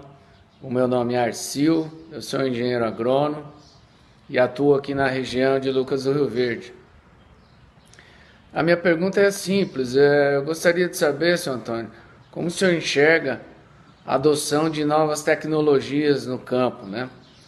desde softwares e sistemas de gestão aí na hora para organizar a compra dos insumos até a venda do grão e também a presença aí de, tecnologias como a do drone fazendo um monitoramento e avaliação de pragas e doenças né? como o senhor percebe essa, essa evolução o senhor acredita que, que o produtor tem um aceite é, agrada ao produtor essas novas tecnologias? Um abraço. Obrigado, obrigado pela pergunta. É uma pergunta muito interessante, inclusive essa pergunta está dentro daquela pergunta que eu fiz para o agricultor, né? Sim. Da- é, Porta para fora, né? Como, Porteira para fora. Como que o agricultor tá, tá, tá, tá se virando da porteira para fora, né? Cara, essa, essa tecnologia, ela, ela tá chegando, né? Não, tô dizendo que chegou. Ela tá chegando, ela tá vindo devagar e tá agregando, realmente tá agregando muito dentro da nossa produção. Principalmente quando nós estamos numa, numa política mundial de, de, eh, de, de meio ambiente, né? Onde nós, vi, nós temos uma pressão muito grande dos países, principalmente da Europa, né? Em, em não desmatar, né? Isso. É, em- então nós temos uma pressão muito grande de, de, de, de, de parar de aumentar a área, né?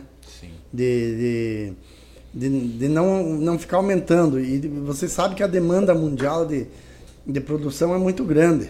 Né? Nós precisamos aumentar a cada ano a nossa produção mundial, porque a demanda por alimento do mundo é muito grande. O, O senhor o- disse que é inevitável o desmatamento, senhor Lira?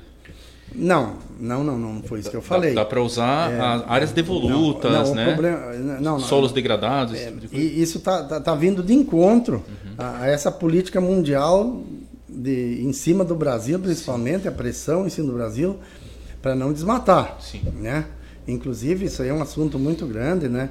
Uhum. Nós podemos, nós temos eh, pastagens aí degradadas no, no Mato Grosso, vou falar em Mato Grosso, não precisa falar em Brasil. Bastante, né? né? Muita área degradada para ser aumentada sem derrubar nenhuma árvore, né? Região de Alta Floresta mesmo é um É, exemplo. Alta Floresta, a região tá- de tá- Nova tá Guarita, onde eu estou plantando Guarita também. Também. Tem muita área Novo lá a ser Mundo, plantada ainda, que está Guarantã, com pasto. tem bastante E área. nós podemos aumentar, aumentar a produção.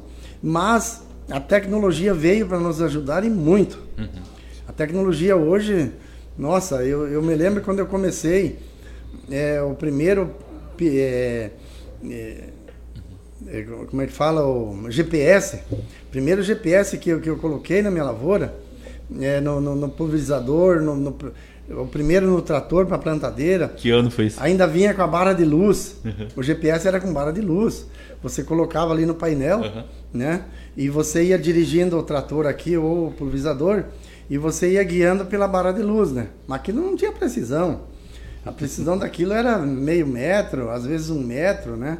O satélite também não tinha muita precisão. Mas ajudava muito, nossa, nos ajudou barbaridade. Isso faz o quê? Uns 5 anos atrás ou mais? Não, mais, mais. Mais, uns 10 anos? Mais, mais é. é uns 15, 15 anos, anos atrás. 15 anos é, atrás. É, uns 15 anos atrás. 15, 20 anos. 15, 20 anos que começou, né?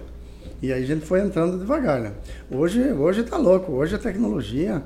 É, nossa, hoje e nós estamos enfrentando um probleminha sobre mão de obra também, né? Qualificada. Para poder usar obra, a tecnologia. Mão né? de obra qualificada para é, poder usar é a tecnologia, porque hoje não é qualquer. Ah, eu sou operador de máquina, eu vou lá e opero. Não é mais. Como diz um amigo né? meu, né? o cara vem com um dedo de mecânico querer operar os tratores é, hoje. Então hoje. É o computador, praticamente. Mais felizmente, e, inclusive, né? Tamanho das máquinas estão crescendo, as plataformas de corte das colheitadeiras estão uhum. aumentando. Então você vai aumentando o poder de colheita, o poder de plantio, uhum. com, é, né, tudo isso, a precisão de plantio. Né, hoje, principalmente, nós precisamos aumentar a produtividade. É, nós viemos já há mais de 10 anos buscando isso, aumentar a produtividade, aumentar a produtividade. Mas como? Mas como sair desse, desse marasmo aí dos 60 sacos? Né? É um, é um, é um desafio muito grande. Né? Então, como fazer isso? Então, aumentando a tecnologia. A tecnologia começa não só nas máquinas, não só no, no GPS, no é, automático, mas começa lá no solo. Né? Nós precisamos é, fazer agricultura de precisão, que eu estou fazendo já há vários anos, estou aumentando né? cada vez mais. Né? É, agricultura de precisão em tudo. Hoje eu, por exemplo, estou nós fazemos agricultura de precisão hoje em, com um grid de 2 de duas hectares e meia, né? Uhum. E, e maquinário tudo com distribuição com taxa variável, né? Desde o calcário, desde o fósforo, o potássio, micronutrientes também, tudo em taxa variável, né? Certo. Para ser colocado para você poder, você ter uma estabilidade na lavoura, para você fazer um, uhum. um, um talhão de lavoura é, assim, estável, né? sem manchas. Né? Aquele antigo voo de pica-pau que a gente falava, né? É, você tinha uma mancha boa que produzia bastante, mas infelizmente tinha uma manchinha ali do lado, dentro do mesmo talhão, que produzia menos. O que, que a agricultura de precisão está fazendo? Está emparelhando isso. Uhum. Com esses grids baixos aí, de 2 hectares, 2,5, e nós queremos chegar a 1 hectare, né? Nós queremos chegar de grid de um hectare, você ter um talhão mais perfeito ainda, com produção altíssima, com produção, onde você passa, você vai numa soja, você, você passa uma régua, você não vê um pedacinho de soja fraca. Uhum. Isso tudo consegue com que com tecnologia, com tecnologia, né, com distribuição com taxa variável, né, uhum. dentro da agricultura de precisão. Isso tudo ocupa softwares, isso tudo ocupa às vezes uma maquinária que é que é feita lá fora. Tem tecnologia brasileira hoje no agro que dê conta desse desafio, senhor? Não, já tem. Já tem, sim. Ou temos que comprar tudo de fora? Como é Não, que é já isso? tem muita coisa já nacional. Né? Tem muita coisa nacional. Então, mas o importante é assim, o importante é você usar e aumentar a produção. Uhum. Né? Uhum. O importante é você fazer com que o teu solo produza, você produzir mais em menos área. Até porque é, os custos de produção estão aumentando, né? A mão de obra também é uma coisa que pesa bastante. O óleo diesel é o que mais pesa hoje. Né? E, e hoje também tem aí uh, várias entidades que, que, colaboram nas pesquisas. Né? Por exemplo, tem a Embrapa, tem a AMPA na questão do algodão, tem aqui a Fundação é, Rio Verde, a, a, Fundação Mato Grosso. São todas entidades que trabalham em cima de buscar essas tecnologias de campo direto. Não, né? com certeza. De, é, amparar o produtor para que ele produza Tudo mais. isso vem ajudando, vem, vem incrementando, né? É, isso com, com, com, com recurso, inclusive, do próprio produtor bancando, né? Com certeza. É, no caso aqui, e, a nossa Fundação Inclusive pesquisa de sementes também, né? Sim, Variedades muitas. mais produtivas, né? Uhum. É, inclusive, é, tem, já, já, já estão aprimorando já é, em variedades muito produtivas aí que, que, que, eram muito suscetíveis à chuva, né? Uhum. Hoje também já estão, as, as pesquisadoras já estão é, falando, é, co- conseguindo colocar assim um, um pouco de resistência, né?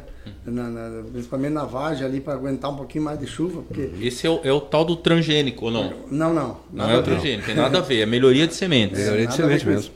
Então, o que, porque hoje o que, o, que, o que mais judia do produtor hoje Melhoramento genético isso aí, né? Na verdade, O separação. que nos causa uma dor de cabeça muito grande, uma, é, onde a gente fica é, com muito estresse, é na colheita, né?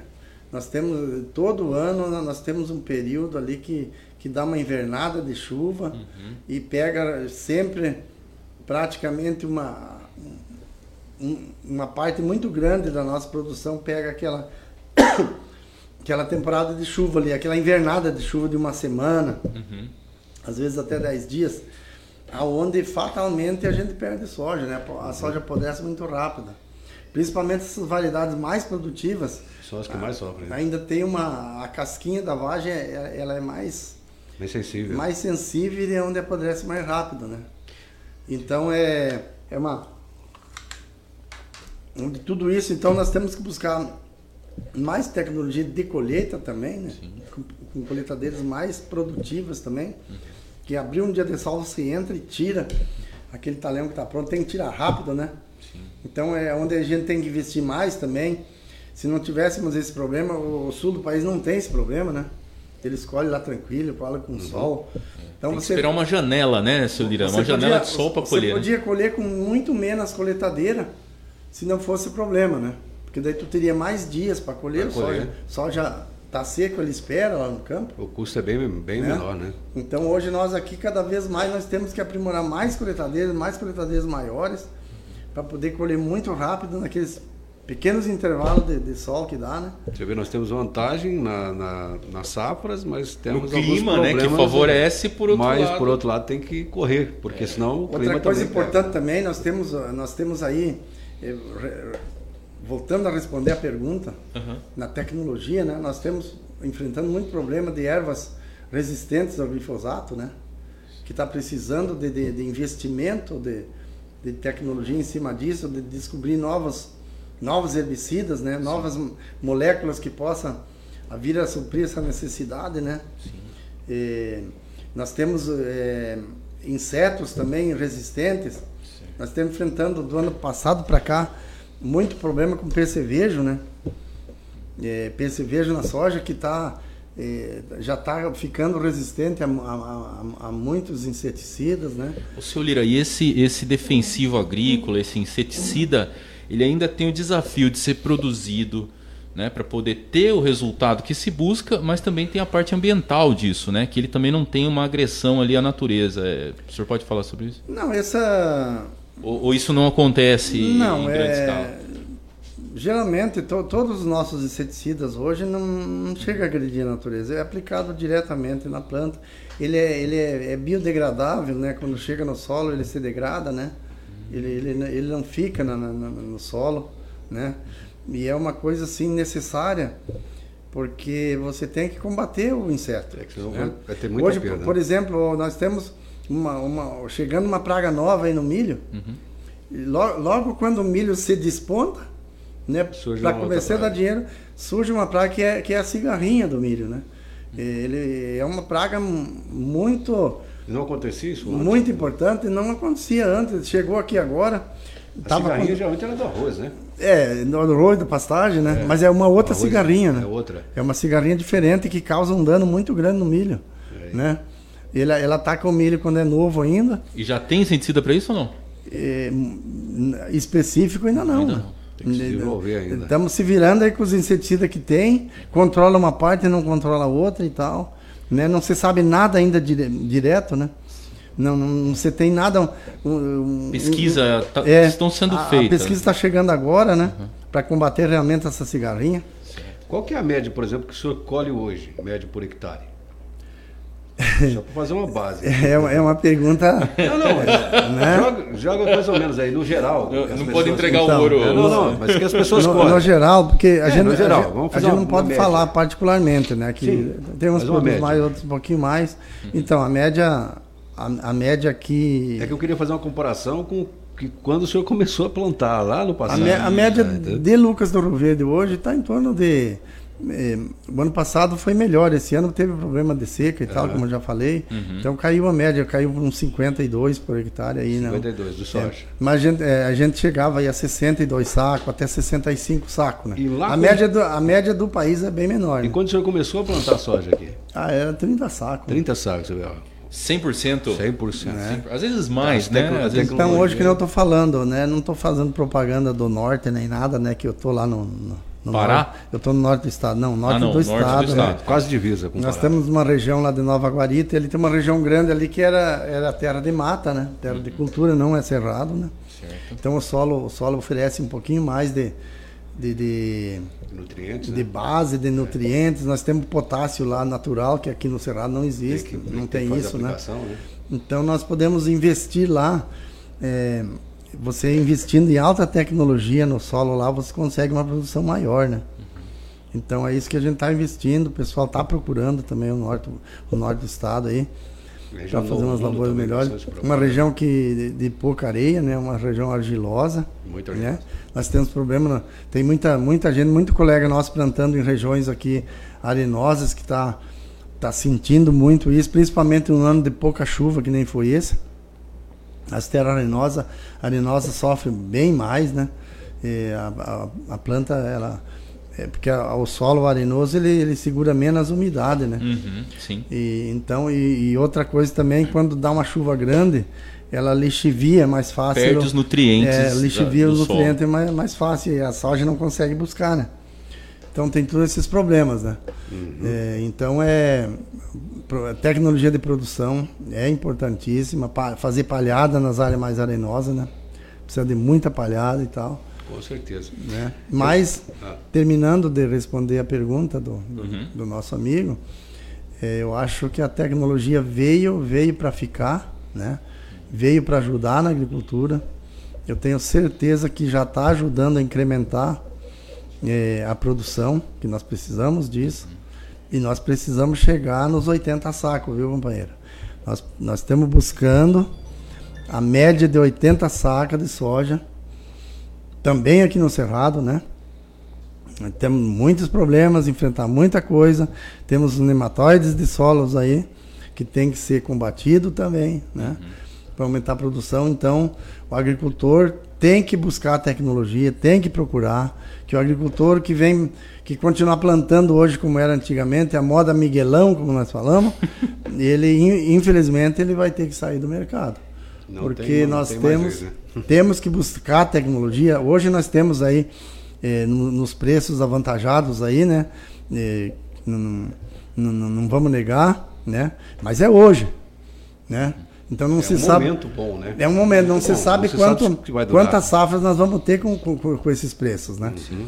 Então, por isso que o agricultor não pode baixar a guarda, né? É porque é nós precisamos cada vez mais né? buscar aumento de produtividade, né? E para que a gente possa se manter. Nós precisamos, nesses anos bons que nem está agora, que, que nem eu né? falei, esse, essa safra nós não aproveitamos o preço, né? Não aproveitemos porque vendemos barato. Mas a safra do ano que vem, eu tenho certeza que a maioria vai poder aproveitar o preço, vai poder fazer um caixa, né? Nós precisamos fazer um caixa, pagar aquelas contas atrasadas, né? Dar uma respirada, né? E o, e o- a gente torce que, que realmente dure eh, dois, ma- mais tempo, aí uns dois ou três anos aí para frente, né? Claro que a gente queria sempre preços bons, mas se der aí uns dois ou três anos de preços bons aí de, nas commodities e também interno, que a gente possa dar essa respirada e o agricultor poder se capitalizar, né? E porque você sabe que o mundo está demandando muito de, de alimento, né? Sim. O mundo depende de alimento. E hoje o agronegócio, produzir grãos, produzir alimento hoje, no mundo, é, não é porque eu estou nisso, mas é, eu sempre gostei e é uma coisa boa, né? É, é muito bom, é dignificante, né? É, você poder colaborar em matar a fome do mundo, né? E, porque cada vez mais você sabe que a população está aumentando e esse pessoal dos países é, muito populosos estão aprendendo a comer, né? Eles estão gostando de comer. né? Antigamente comia grilo, Estão comendo gafanhoto, bem, né? cobra. E hoje não, hoje com a soja e com o milho, né? E aí automaticamente produzindo a carne, né? Tem franguinho na panela, né? tem um, um suíno. franguinho na né? panela, um, um suíno. Carne de E boi isso aí é muito bom, né? Com certeza. Então eu Graças- acho que o agronegócio hoje é o que está levantando o país também. Tá segurando. Não é só hoje, não. É uma pergunta que eu vou fazer pro senhor daqui a pouco aí, né? Então Sobre vamos, vamos deixar para entrar Deixa eu nesse- aproveitar nesse e tá. já falar aqui do nosso amigo Gilberto, Isso. né? Pessoal, a Essência Móveis Planejados, fazendo seus sonhos realidade. Você está vendo essa mesa maravilhosa que nós temos aqui? Isso aqui foi feito lá pelo Gilberto, pela Essência Prime. Então, se você tem interesse, se você quer fazer seus móveis planejados, né? Se você quer algo de primeira linha aí na sua cozinha, na sua sala, no seu quarto, enfim, na sua casa, no seu lar, entre em contato com o Gilberto da Essência Móveis Planejados. Essência Móveis. Isso, Essência, Essência Prime Móveis Planejados. Fica na rua Curitiba, 560, lá no bairro Industrial, e o número é 99908 3912. Essência Prime Móveis Planejados. E você que Vamos está tendo dificuldades aí para assistir o Prosa, né, na internet, cara, vai para W3. Você vai resolver seus problemas, vai assistir a gente com toda a tranquilidade, não vai travar, o som perfeito, né? E porque a gente está mandando daqui para lá com a W3. É isso aí. Com toda a força que a W3 tem. A melhor internet aí para sua casa, com certeza. Avenida Goiás, 1417, telefone 3212-7777. E daqui a pouco, né, também o sorteio da Opa, Orquídea. Isso mesmo. Orquídea. Aliás, vamos mostrar a orquídea? Pega lá, Vamos pega lá, ela? pega lá, Jorge. Pega aí, pega aí. A orquídea é lá da Amor e Flor, Floricultura. Amor e Flor. Decorações de festas, eventos, tudo que você aqui, precisar. Lira, Só pra gente mostrar aqui assim, ó. Olha lá que orquídea maravilhosa. Olha só. É, a pode pôr um a pouquinho mais foi lá, que daí não fica- Essa é, orquídea. aí? Aí. a Essa mãe- orquídea pode ir lá para sua mãe. Basta você curtir, comentar ou compartilhar, né? Para poder concorrer a essa linda orquídea da Amor e Flor. E tem bastante gente essa mãe vai ficar comentando aqui. Com certeza. É, só antes da gente voltar aqui, Jorge, abre aí a página e veja o pessoal que está comentando aí, né? Sim, Pra gente dar uma interagida. comentários, Temos várias curtidas, temos já quase 30 compartilhamentos. Então, tem o pessoal Então, que está comentando o quê? tem- Enquanto você dá uma olhada, eu vou fazer a pergunta. parabenizando. depois- Parabenizando quem? Isso, nos parabenizando. Né? Estão Ah, agradecendo nos pelo, parabenizando. nos parabenizando pelo Legal, projeto. Né? Que é um projeto inovador. Esse talk show, a gente busca fazer esse bate-papo, trazer informações, mas ao mesmo tempo fazer com que as pessoas se interessem por conteúdos que às vezes elas consideram que não são importantes. É. Né? E quando a gente fala do agro, a pessoa se esquece que quando ela almoça, ela almoça devido a um produtor rural, né? Com que devido ao certeza. seu trabalho colocou aí o alimento à disposição para todos nós. É, essas delícias da delícias, né? delícia, da delícia. Quer falar da delícia? Vamos falar da Delícias aqui, Delícias Confeitaria. A Delícias Confeitaria, né? Encomendas de bolos, doces, salgados, para todos os estilos de festas e Uhum. confraternizações. Um abração pro nosso amigo Batata, esposo do Batata. Salve, Batata. Que é que trabalha lá, né? é a Silmara, né? E o Edmar. O Edmar é o Batata que a gente acabou de falar aqui. salgadinho que tá nos esperando. Tá aqui esperando, é o nosso almoço aqui Vamos lá, hoje. vamos, vamos pros finalmente, A Edgar. vida é mais doce para quem carrega amor no coração. Na Avenida Tocantins, 1667, bairro Cidade Nova. O telefone 3549-1425 para você fazer encomenda aí para sua festa. Pode ligar qualquer momento que o pessoal lá, Silmar ou Edmar, vão atender você com todo carinho. Lira, o agro tem um peso fantástico, principalmente nesse período do coronavírus. Quem segurou praticamente o país, vou dizer praticamente, né? Porque na verdade tem também a, a indústria, tem outros setores, mas com 40%, que é um, um percentual assim bem alto, né? É até mais, né? A gente colocou É. 40% para dar uma arredondada, Uma- mas uma é média 43, 44% da balança média de comercial. 40% aí é, da balança comercial tem sido suportada pelo agronegócio. Né? E a gente sabe que o país como Estados Unidos, como Europa, subsidia muito o agricultor nesses momentos que o senhor citou várias vezes aí, né? Quando a chuva derruba a produção, quando uma chuva de pedra é, quebra ou mesmo a produção não vinga. E aqui no Brasil, como é que como é que está essa questão? Essa, existe discussões para ter mais suporte político, né, para que o, o, o agro tenha mais subsídio e possa plantar com fôlego, com tranquilidade? Então, eu vou, eu vou começar te fazendo uma pergunta. Opa! Nesse ano de pandemia e de lockdown, você já pensou se o agricultor tivesse parado? Seria. Tivesse feito um lockdown né? nas nossas lavouras? O agro não parou, né? Você já pensou, ó, uhum. eu tô arrepiado só de fazer essa pergunta. É. Uhum. Mas o agro não parou nem um minuto. Uhum. Nem um minuto o agro parou. Sim. E está aí produzindo grãos. Está produzindo alimento para o mundo. Você já pensou? Você que está lá em casa, você faça essa pergunta. Já pensou se o agricultor tivesse feito lockdown? Mas tivesse eu... parado? É, Será que tinha comida na prateleira do supermercado para você comprar, para mim comprar?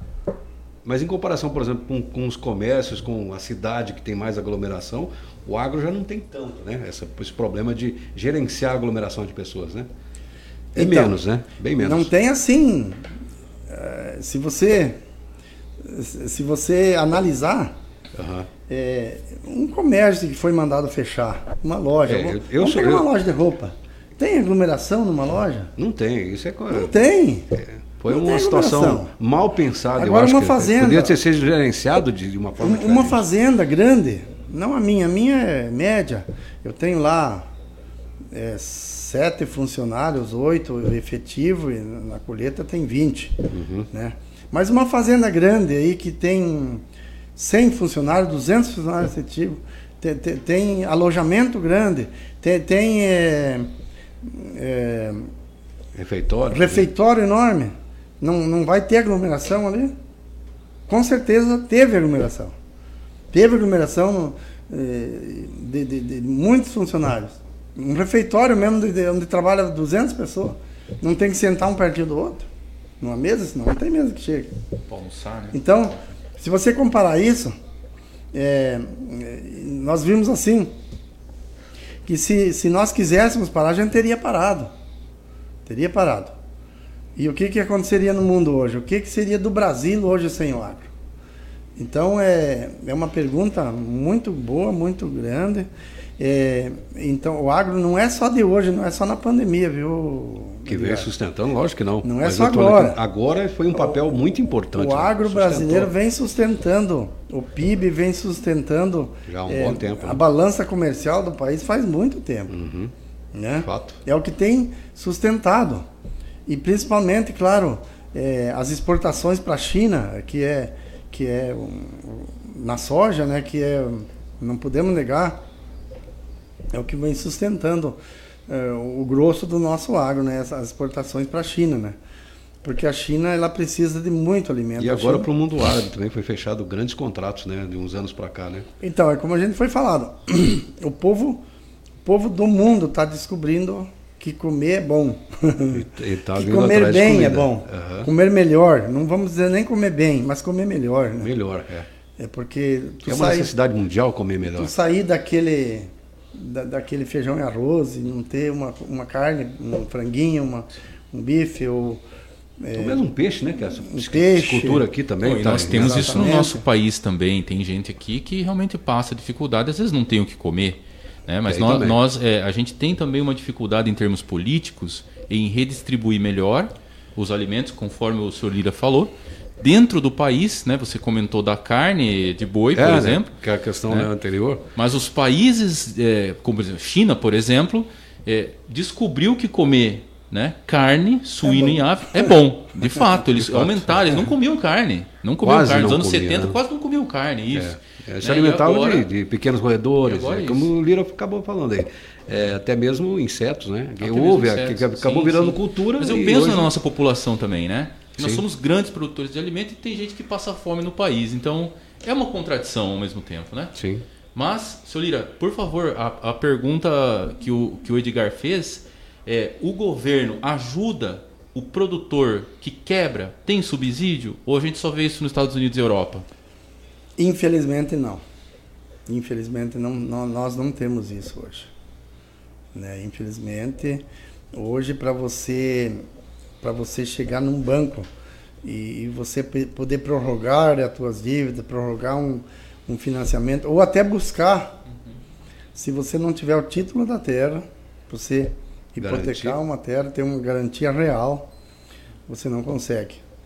Até para buscar um custeio, ou tu tem que ter garantia real, ou tem que ter um bom avalista. E o interessante é que o juro é subsidiado para o banco, não para o agricultor, né? Ainda tem essa. O Então- banco que acaba ganhando o subsídio do, do governo. Infelizmente é uma coisa que a gente busca, né?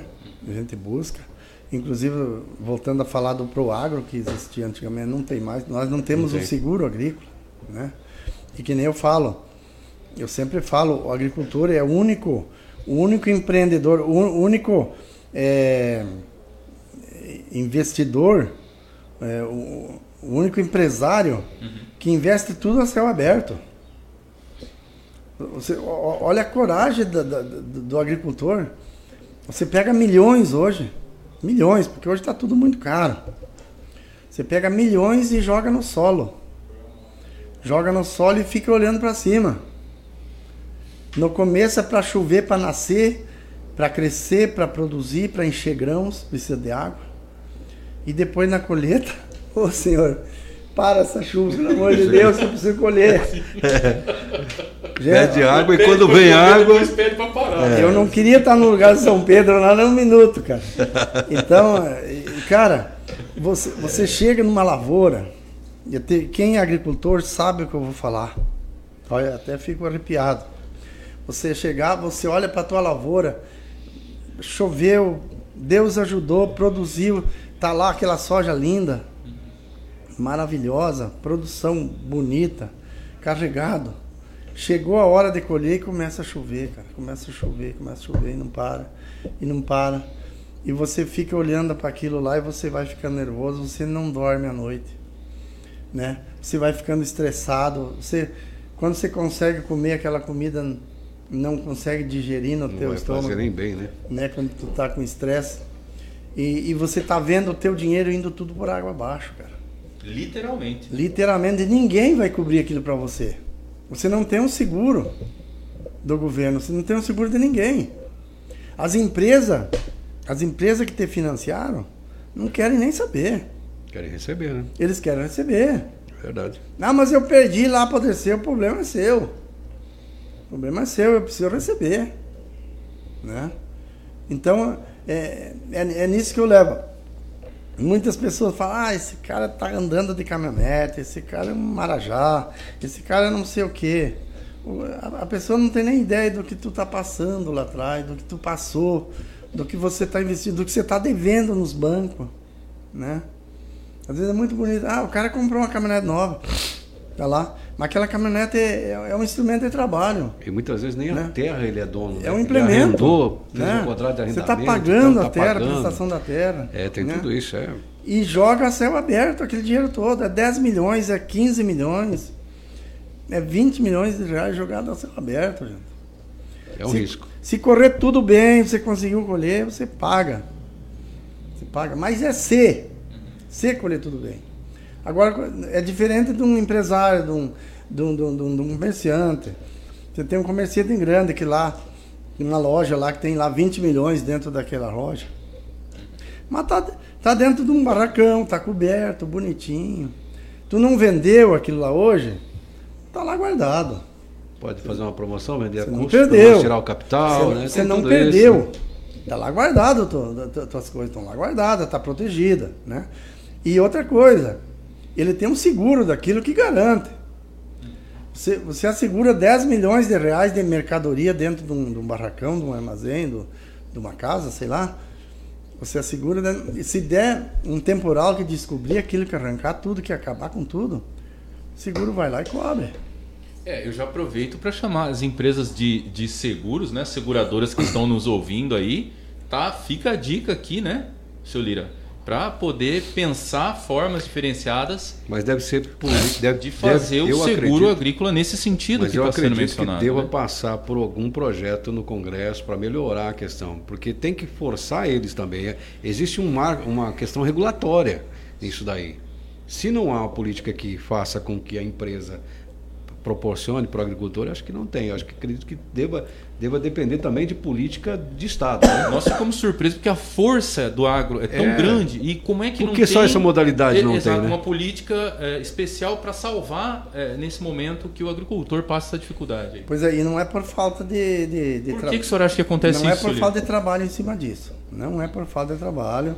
Você sabe que as, as nossas entidades vêm vem batendo em cima disso, vêm vem trabalhando em cima disso, Uhum. tanto a ProSoja como o Famato e tudo mais, para que a gente consiga, para que a gente consiga esse, esse tipo de seguro agrícola. Mas infelizmente não, não se consegue chegar a um denominador comum. Né? É, é é muito difícil isso aí. Já discutiram com a bancada do, do agronegócio no, no Congresso Nacional para saber se realmente é uma política de Estado ou é um problema das seguradoras que não querem garantir. Colocar em é, risco, Colocar né? em risco, né? Então, já, já foi falado, já foi levado, né? E quando assim, o próprio governo, eu não sei se é difícil para o governo assumir isso, se fica muito difícil. Existe a corrupção também, que vocês Corrupção. sabem disso. É, o Proagro, em, em tese, É. foi tirado na época por muita corrupção. Muita né? corrupção Houve existe. muita corrupção. Infelizmente, nós não podemos negar a, a corrupção no país é, é muito alta, né? Existe em, É uma todo- em todos temos. os setores, né? Temos que lutar diariamente contra a corrupção. Então, muitas vezes, quando é uma coisa que podia beneficiar um agricultor que realmente perdeu, né, ele teve prejuízo, mas tu sabe que infelizmente, às, às vezes, entre aspas, né, é, é trazido uma coisa que com dinheiro você compra, vai lá e, e paga um seguro que não precisava ter sido pago. e, infelizmente, acontece isso. né? Acontece. Não, vamos entrar nesse Muito mérito. detalhe Muito também. bem, muito bem. Eu quero já então aproveitar e falar aqui da Center Music, né, que nos apoiou aqui neste projeto do Talk Show Ponto de Prosa, né? Eu queria só falar também aqui sobre uma mega promoção de alguns instrumentos. Ukulele, eu devia até ter trazido esse instrumento aqui, né? 399 reais. Esse é do Havaí, né? Pois é, é aquele que É, parece um é- cavaquinho, Olha né? esse cavaquinho. né? O violão acústico por 399 reais, microfones a partir de 99 reais, guitarras, né, a partir de R$ 799 e o carrom, que é aquela percussão que o nosso amigo Edson gosta de tocar, por 399 reais. Então dê uma passada lá na Center Music, ok? O número é 659600 6006. Tem um Eu, eu vou repetir de novo, que eu acho que eu falei meio, É. meio confuso aqui. Vamos lá. lá. 99600 6006. Agora sim. Uma hora dessa a gente vai trazer o Edson aqui para tocar flauta, né? É verdade. É, vamos fazer ele tocar flauta aqui. Cadê, É, cadê o Pablito, nosso. Ô, Pablito, diretor. Valeu, diretor. chama aí a pergunta, a resposta né, do Gilberto Eberhardt. Isso, então, estamos nos encaminhando para o final. É, já estamos bem no né? final do. É, e aí, Passamos um pouco o, do o horário. seu mas- Lira enviou uma pergunta. Enviou uma pergunta para um produtor rural. E essa pergunta ela é muito importante. Por quê? Porque dentro né, de toda a produção agrícola existe a gestão do agricultor que está dentro da sua propriedade e ali ele cuida muito bem. Uhum. Ali ele sabe o que está fazendo né, e vem tendo resultados excelentes ano a ano. Nós sabemos isso, acompanhamos isso né, de perto. Porém, da porteira para fora, muitos desafios existem. Né? E essa pergunta do seu Lira foi para o produtor rural chamado Gilberto, né? Gilberto Eberhardt, É. que gentilmente aqui contribuiu conosco respondendo a pergunta do seu Lira, que é o quê? Como que o agricultor deve cuidar da porteira para fora, tendo em vista todos esses desafios que vai desde logística, né, tecnologia, entre outros. Então, vamos lá com o seu Gilberto, produtor rural, que está contribuindo aqui com o ponto de prosa. Sou Gilberto Berrarte, produtor rural de Luca de Verde, Mato Grosso. Obrigado por participar do programa Ponto de Prosa, junto com Jorge, Edgar, Antônio Lira. Hoje, muito me preocupa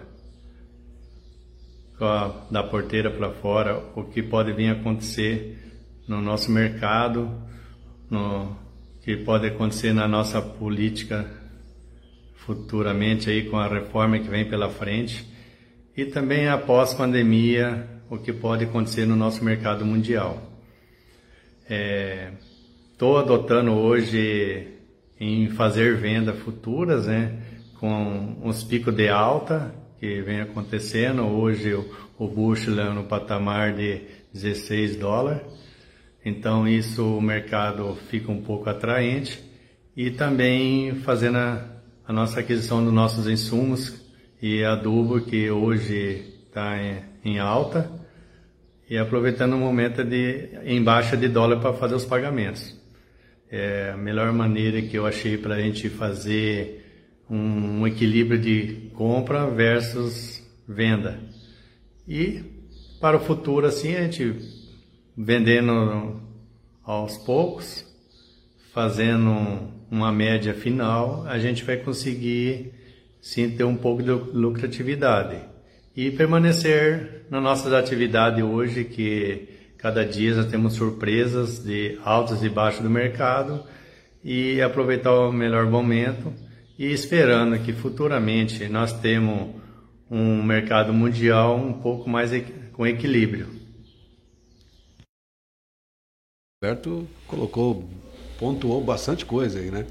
Como o senhor já falou anteriormente, né, na pergunta, inclusive, do, do Arcil, uhum. né, onde falava também da tecnologia, que é, é a questão porteira para fora.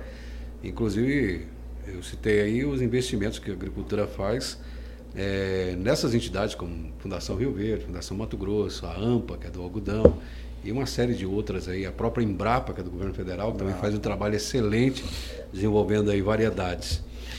Lira, foi um prazer né, bater esse papo contigo aqui hoje, na estreia do nosso Ponto de Prosa. É uma conversa bastante agradável, apesar de que tem assuntos que são milindrosos da gente às vezes né, tratar, mas a gente tem que, tem que tocar no assunto muitas vezes. E dia 15 agora vocês estarão em Brasília, né? Vocês estão com o movimento aí Brasil Verde e Amarelo indo a Brasília. É, eu tenho uma pergunta. Na verdade, eu sei que um movimento que vai apoiar muitas políticas do governo Bolsonaro, né? E diga-se de passagem, pelo pro agro tem feito um bom trabalho, inclusive é, com as commodities em alta, os preços bons aí, existe um, um trabalho muito bem feito. Mas não seria também da gente cobrar o governo, aproveitar né, esse ensejo e cobrar do governo que acelere algumas ah, algumas promessas, por exemplo, como de privatização de, de, da, das estatais, que foi uma promessa de governo, é, um acelerar mais aí um pouco a combate à corrupção.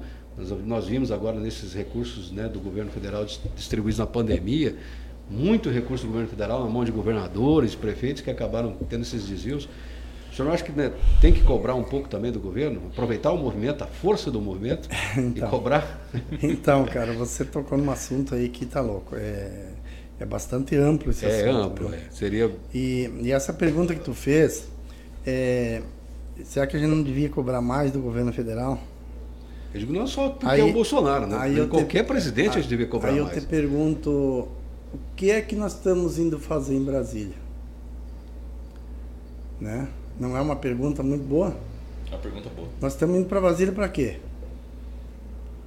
Né? E por que, que nós vamos lá dar apoio para o nosso presidente? Nós não estamos indo lá cobrar nada do presidente, nós estamos indo lá dar apoio para ele. Mas por que isso? Apoio como? Se ele pudesse fazer, aí que tá. Se ele pudesse fazer, ele estaria fazendo. É, por exemplo, as estatais. Mas o que está acontecendo? Depende o, pro, só dele. O né? problema né? que existe no nosso país três poderes. Sim. Três poderes. E o problema sério que, que nós estamos vendo, temos acompanhando há, há bastante tempo, que os poderes não estão ficando nos seus devidos lugares. Os outros poderes que não é o executivo, que, que, é, que, é, que é, do, que é do, do governo Bolsonaro, eles estão tirando o poder do presidente. Eles não estão deixando o presidente governar, essa é a grande realidade. Uhum. O Congresso está travando. O outro presidente que estava antes do, do Lira, lá do meu xará, entrar na presidência. O Maia. O Maia, é. o que, que ele fez? Ele travou tudo, ele não deixou. Ele não deixou o, o governo governar, o Bolsonaro governar. Ele segurou todos os projetos, não soltou nenhum. As reformas que o governo quis fazer, ficou travado lá dentro. Quando sai alguma coisa que o governo faz, as medidas provisórias voltaram tudo atrás porque eles não votaram. Né? Então nós vimos um travamento. E quando acontecem outras coisas, o governo. Olha só, é, essa, essa retirada desse imposto do DPVAT lá, do, do, do, do, imposto obrigatório dos carros. O que aconteceu? É o seguro, né? Na verdade, que é o seguro, seguro aquele seguro, seguro que, que, tira milhões do, do, do, do, brasileiro, simplesmente não votaram, deixaram. Vai retornar, né? De, de, de, deixaram é, prescrever e, e, voltou tudo atrás de novo. Isso, isso é um pequeno exemplo. Então, as medidas que estão sendo tomadas pelo governo federal não estão deixando. Quando não é o Congresso que trava, é, é o STF, que não deixa governar. Essa pandemia mesmo, hoje a esquerda brasileira está tá chamando o nosso presidente de, de, de, de, de genocida. Gente do céu, Preste bem atenção, olha o que aconteceu lá no início, em fevereiro do ano passado. O primeiro que levantou a questão foi o presidente. O, o presidente levantou o alerta, baixou um decreto, né, eh, por, por causa da pandemia, dando alerta da pandemia. O que, que os governadores fizeram? Não deram bola e lançaram o carnaval. Vamos fazer o carnaval. No início da pandemia, no ano passado, vocês lembram? Quando o governo levantou o alerta e decretou estado de emergência. Estado de emergência, é verdade. Por causa da pandemia, os governadores, principalmente dos, dos, principais países, o governador de São Paulo, do Rio de Janeiro, da Bahia, não, vamos fazer o carnaval. Para quê? Para que aquilo fosse. Parece que foi de propósito para o vírus vir e tomar conta e entrar no, no meio do povo. Na época, pouco se sabia ainda, né? Pouco se sabia, ninguém sabia de nada. Mas o presidente alertou. Uhum. Baixou um estado de emergência. Gente, estado de emergência é coisa séria. Tinha que ter paralisado tudo. Seu Lira, o que mas que é o exemplo carnaval? não devia vir dele, seu Lira? O exemplo de uso de máscara, essas coisas? Eu não estou usando máscara aqui. Eu tô... Nós estamos usando máscara. Tô... Nós estamos de máscara. A compra eu, da vacina, por Eu estou aqui a um metro e meio de você. Uhum. Eu estou transmitindo alguma coisa para você sem máscara? Não, não, de forma Não estou. Eu posso estar infectado, mas não estou transmitindo nada para vocês. A máscara, o vírus não está no ar. Isso é uma coisa. É, os meios de comunicação lançou para o povo. Cara, eu vejo hoje, eu vejo pessoas andando dentro do seu carro dirigindo com máscara, cara, sozinho. É, cara, é a pessoa de bicicleta na rua de máscara, cara. A pessoa andando a pé na rua de máscara. Ele está se protegendo do quê? O vírus não está no ar, gente.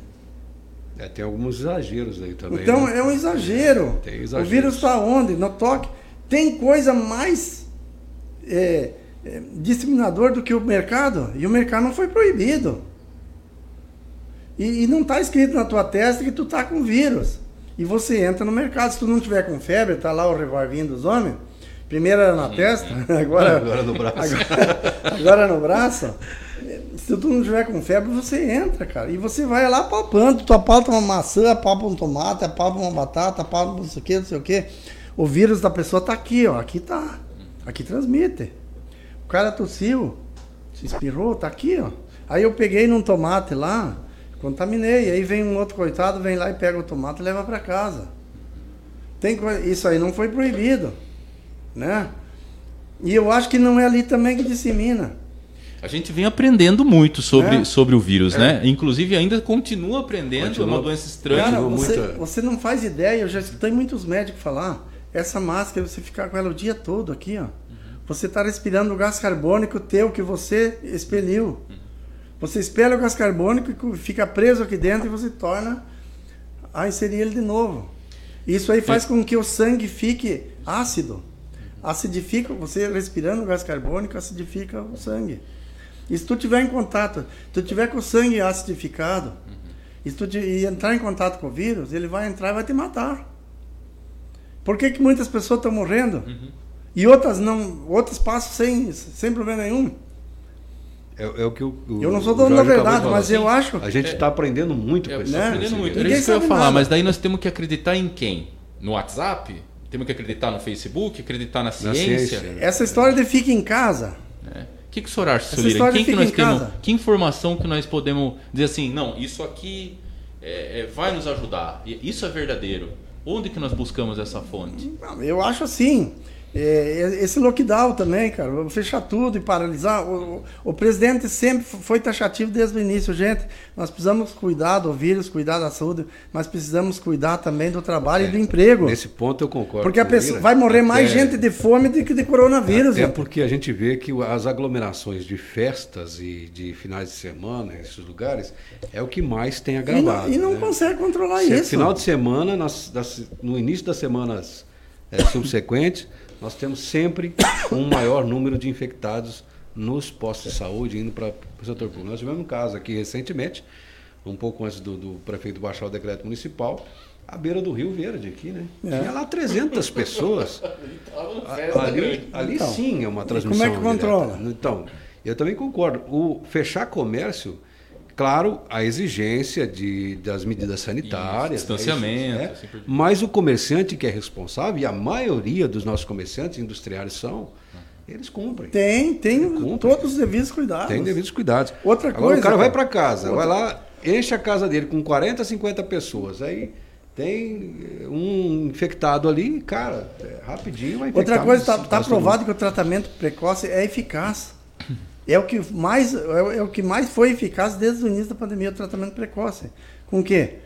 Com, com- a ivermectina, a hidrocloroquina e a, a, o azitromicina, aquele, eh, aquele antibiótico, e vitaminas, né? A pessoa tomar muita vitamina para ter, para ter o, o seu, eh, a imunidade alta, né? E é o que está controlando. Mas o que, que fizeram? O que, que os governadores e, e etc. mais proibiram de usar esses produtos? Porra, a hidrocloroquina, cara, é desde, de- desde 1930 é O usada. senhor chegou a tomar Eu- a cloroquina, seu? Não, a cloroquina não, porque eu não peguei. Pegou. aham. Eu não peguei. Mas a ivermectina eu tô tomando de 15 em 15 dias, dois dias seguidos. Tô fazendo isso desde o início. Eu- que nem o meu peso é 90 quilos, são três comprimidos. Eu tomo, Cada 15 dias. Cada 15 dias eu tomo dois dias seguidos, Não entendi. né? Que é para reforçar. Porque ela, ela não deixa ela não deixa o vírus entrar no, no- no- na célula. Então nem gripe eu não peguei mais depois disso, né? Então eu estou fazendo certinho isso aí. Mas, por exemplo. É, A hidrocloroquina mesmo, a gente tomava antigamente para malária. Ma- Malária. Malária, é. Para previsão, nós ia pescar na Beduínos aqui, que dava muita malária. Eu A tomava tomava. prevenção, verdade. A gente tomava prevenção, nunca A foi mal malária, para sim. ninguém. Não, o Agora tratamento... porque, agora porque Para lúpus tá também aí, é, um, Tem é uma medicação, né? agora porque veio isso aí, não, não pode, isso aí Deus ouviu a ciência, não deixa, você não pode tomar que você vai morrer. Mas a, Gente, para com recentemente, é, Lira, é, tem, tem vários é, estudos, inclusive os Estados Unidos, o Trump defendeu lá, mas o que resolveu o problema dos Estados Unidos, a gente vê baixando o número de mortos, de casos, foi a vacina. O senhor acredita que não acredito que a vacina possa ser a solução? E, por exemplo, a hidroxicloroquina ainda está essa discussão se é eficaz, se não é eficaz. Ainda, está em debate, Ainda né? tem debate, Ainda tá em né? debate. Ainda tem, porque tem muitos defensores da ciência que defendem. Uhum. É, inclusive tem agora no Congresso Nacional, está tendo um debate lá. Uhum. Né, onde está aquela infectologista Pasternak, não me lembro o nome, o primeiro nome dela.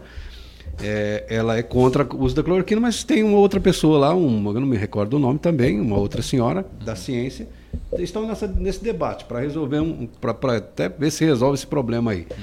O Conselho Federal de Medicina não retirou o direito dos médicos a prescreverem. Preservou a né? autonomia, Até né? Preservou a autonomia do médico. Quer dizer, não é, não é o conselho que vai dizer não é eficaz ou é eficaz. Mas eu, o senhor não acha que o Brasil tinha que investir na vacinação? Ah, eu acho que está investindo, né? Sim, Inclusive tá. está para estourar a um vacina, lento, a vacina brasileira aí, né? É, tem dois casos, né? E não é, não é, não é lento. Tem muitos países que tem, vacinou menos gente que aqui. E houve, inclusive houve, houve corrupção na vacina. É. Aqui no estado. Eu, eu, eu- eu já ouvi falar que veio mais de 30 e poucas mil, não me lembro. E, só que eh, a vacinação estava com 10, 10, 10 mil a menos do que, do que chegou de vacina. Isso aqui, Então, foi- aqui em Lucas? Foi escondido, não, no estado. No estado. Foi escondido muita vacina, eu acho que foi escondido. Vocês viram agora ultimamente a reportagem de Cuiabá? Aquele galpão cheio de remédio vencido, que o governo do estado escondeu.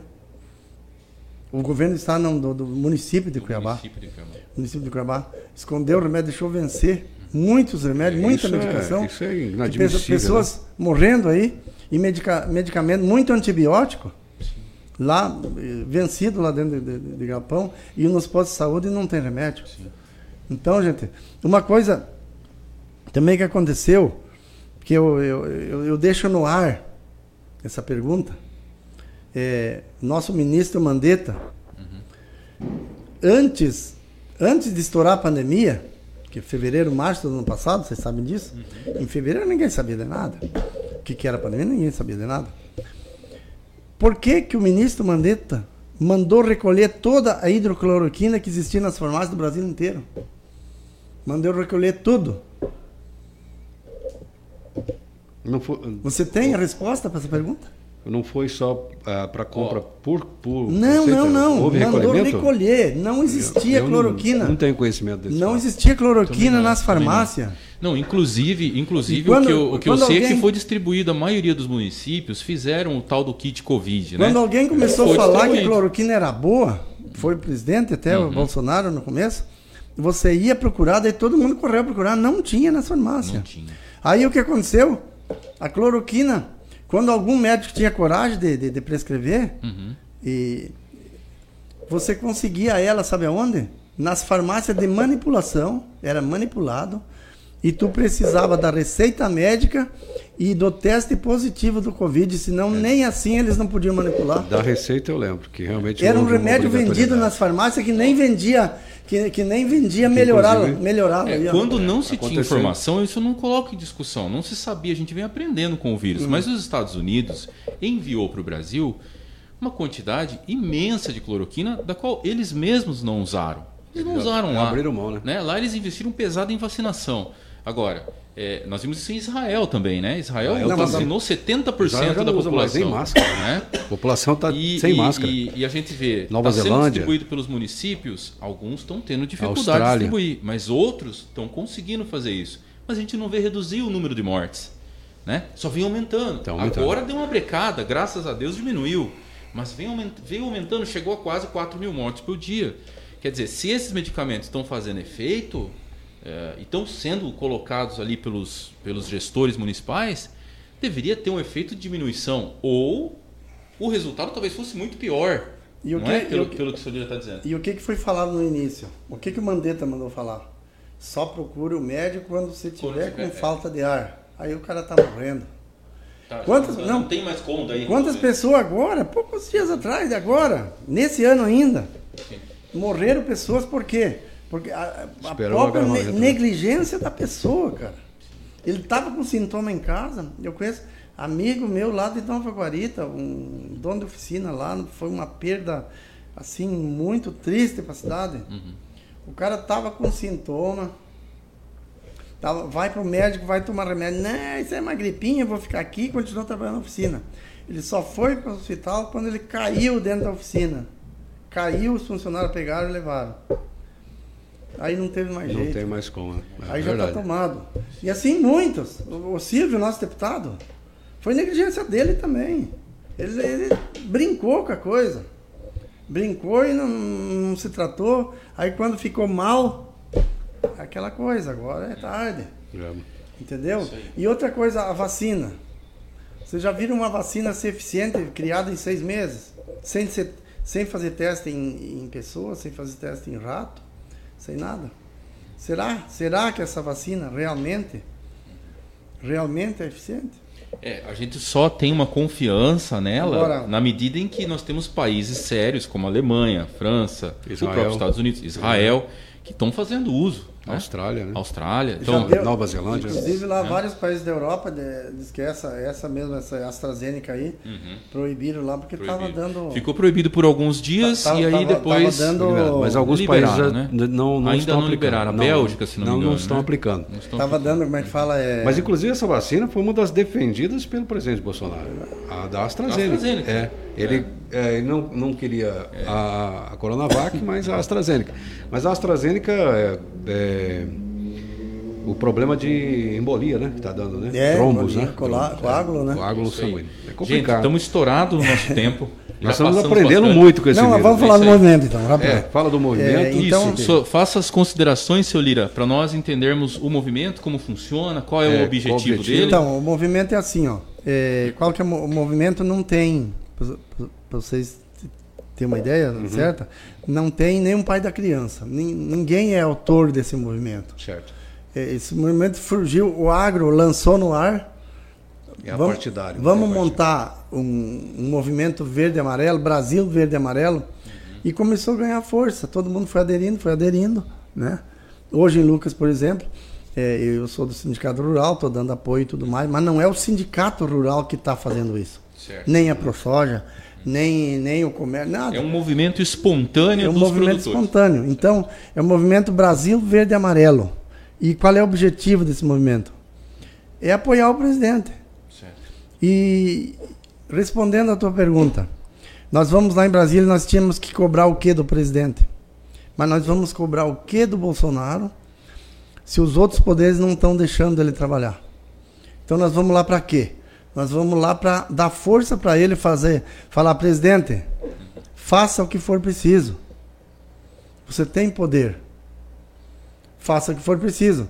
Em outras palavras, deixa de apanhar, para de apanhar e reage. Poxa, hoje nós estamos vivendo uma ditadura de toga no país e não é, não, não é Essa demagogia. interferência não é demagogia, é verdade. também? A ditadura de toga. Quem está mandando hoje no país são os ministros do STF. isso nos outros governos. Né? A- a- os governos hoje no Brasil, todos eles passaram por essa dificuldade, né?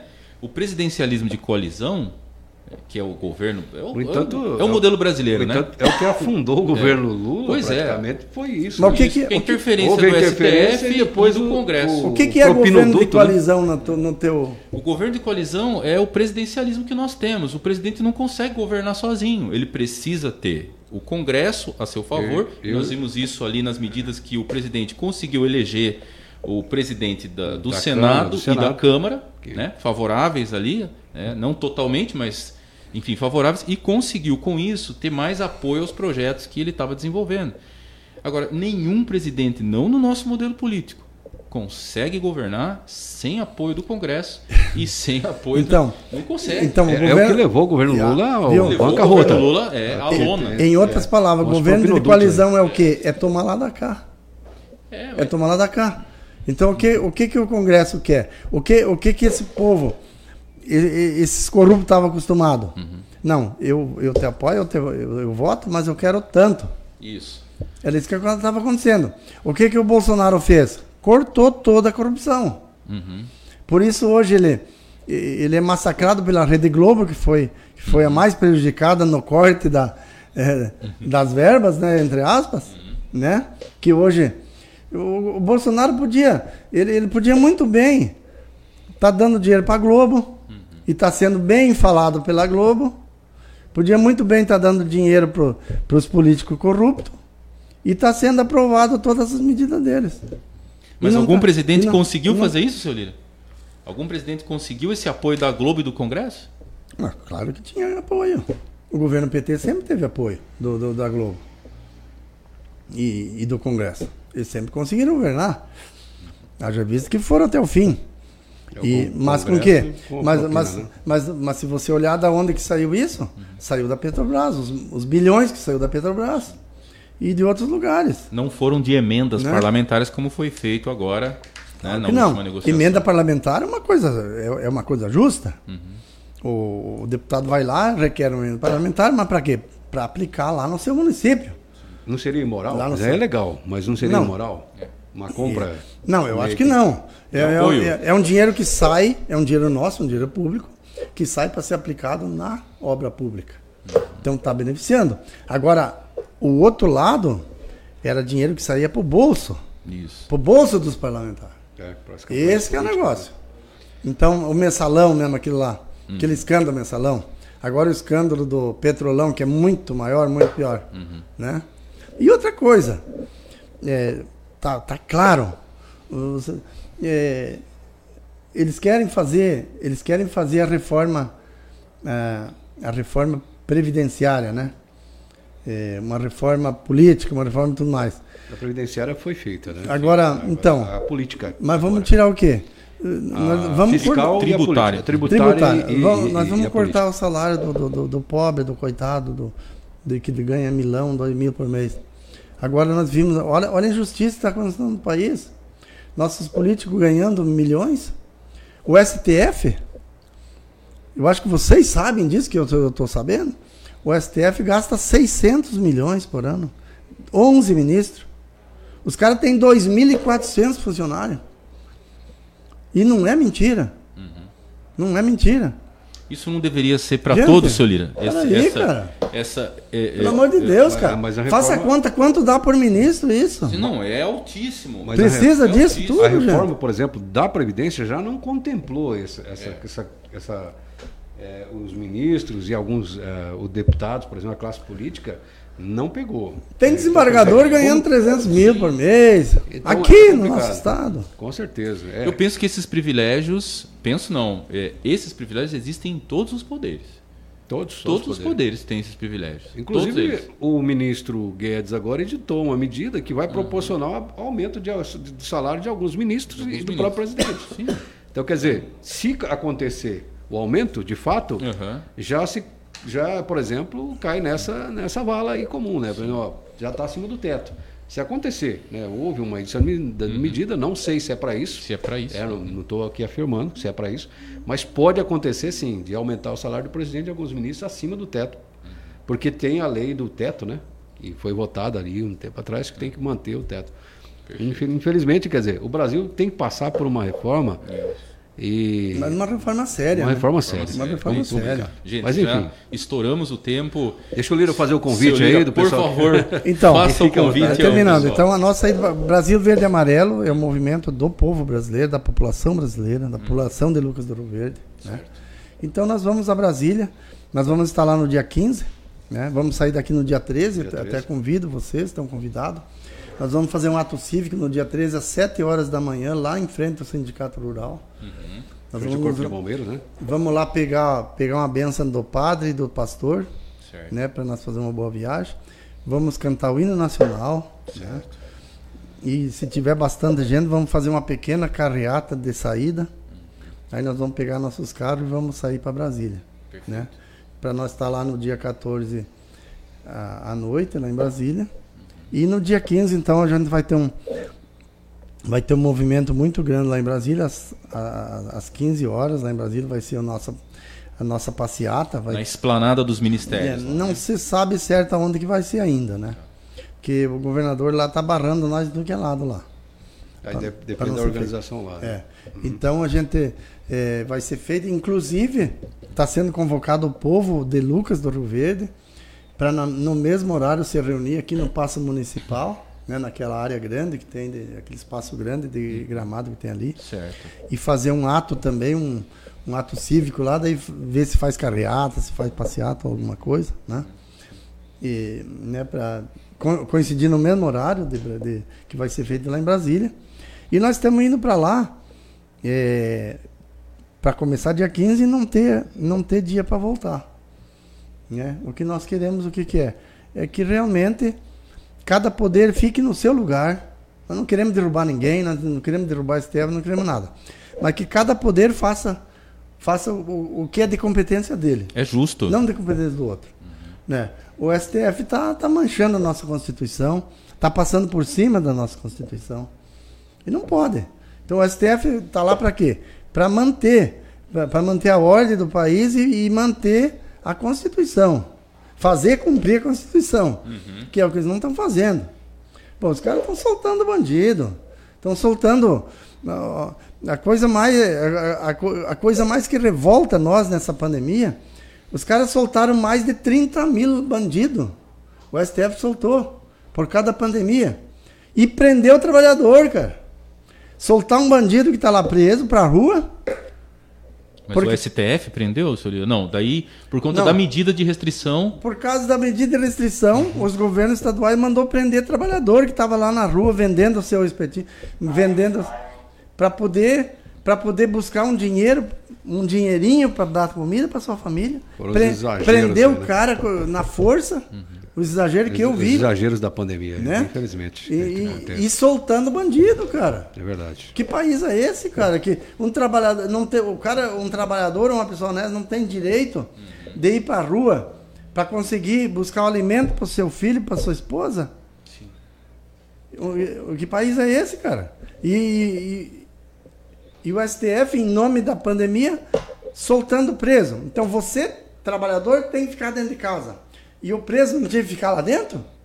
Lá ele não estaria, não estaria protegido? Não, aí solta o preso e o trabalhador fica dentro de casa. Inversão de valores. Inversão de valores, cara. Inversão de tudo. Houve esses esses Não é sem verdade? concordar, é verdade. Houve. Então isso, isso aí que indigna Fica a, a- a população de bem, né?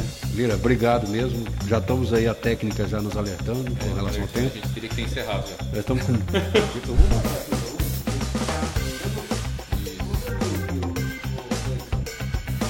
Mas enfim, obrigado pela sua participação, sucesso lá em Brasília, que seja um movimento pacífico, tranquilo, né?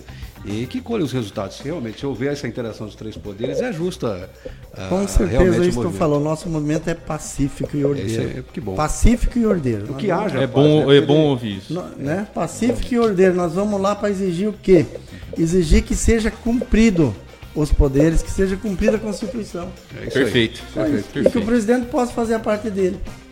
É isso aí. isso. Grande abraço, obrigado. Direito da família, né? da, de- de- da religião, né? E de poder falar em Deus. Poder falar em Deus, que Deus realmente é o nosso. É isso aí, seu Lira. acima de Obrigado.